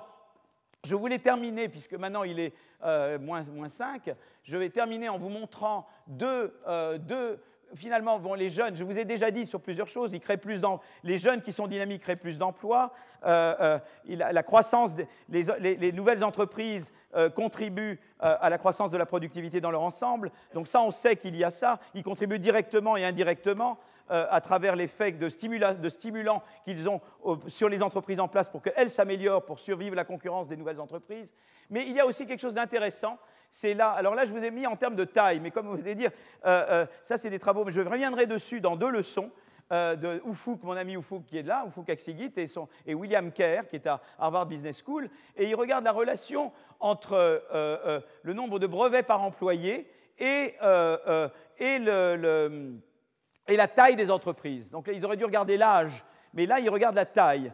Mais en tout cas, ce qui est très intéressant, c'est que vous avez les petits les petites entreprises ont un, très grand nombre de, brevets. Alors évidemment, le dénominateur est petit, puisque vous faites le nombre de brevets divisé par le nombre d'employés. Donc évidemment, quand le dénominateur est petit, c'est facile que le, total, mais c'est quand même intéressant que le nombre de brevets euh, par employé soit, euh, très, beaucoup, tellement plus grand dans les petites entreprises que dans les grandes. Alors évidemment, au total, si vous regardez le total, euh, les grandes entreprises ont tendance à faire plus de brevets, mais parce qu'elles ont beaucoup plus de monde, vous comprenez? Donc, donc là, il y, a, il y a le... Mais c'est intéressant que vous avez le nombre de brevets par employé qui est très grand dans les petites entreprises. Et alors là, ce qui est très intéressant, c'est le, les major advance. Donc là, alors là, c'est intéressant parce que là, ils mesurent euh, count, mais là, ils mesurent la taille des entreprises par le nombre de product lines. Vous voyez, comme, comme dans Clété Cortum. Et, ce qui me représente en ordonnée, c'est la part des major advances. Et ils font les major advances par les citations des brevets. Vous savez, dans les brevets, vous avez des brevets très peu cités et des brevets très cités. Et, alors ça, c'est une des moyens de faire. L'autre, c'est de dire, est-ce que j'ai des triadiques? Il y a des brevets qui sont reconnus aux États-Unis, au Japon, en Europe, et des brevets qui sont reconnus que dans l'un des trois ou dans aucun des trois. Ou sinon, vous avez ce que vous appelez des prior patents, c'est-à-dire que j'ai le premier brevet sur le... Et après, il y en a plein d'autres qui sont sur le même modèle, mais je veux savoir combien de, prior patents que j'ai produits. Et ce qui est très intéressant, c'est qu'ils prennent différentes métriques. Là, j'en mets une. Ils ont mis sur les major advances. Et vous voyez que c'est les petits qui font les grosses avances. Voilà. on est comme ça, nous aussi. Les, trucs importants, c'est au début. Et, après, vous tendez, vous tendez, à en faire moins. Donc, euh, c'est intéressant. Les grosses boîtes, au total, tendent à faire plus de brevets parce qu'elles ont plus de monde. Mais des brevets par personne, elles en font moins. Et surtout, ce qui est très intéressant, c'est que quand vous regardez, vous classifiez les brevets par euh, importance du brevet, eh bien, c'est vraiment les petites entreprises qui contribuent le plus aux, avances, vous voyez, aux major euh, breakthroughs, aux, avances qui sont les plus fondamentales, les plus radicales.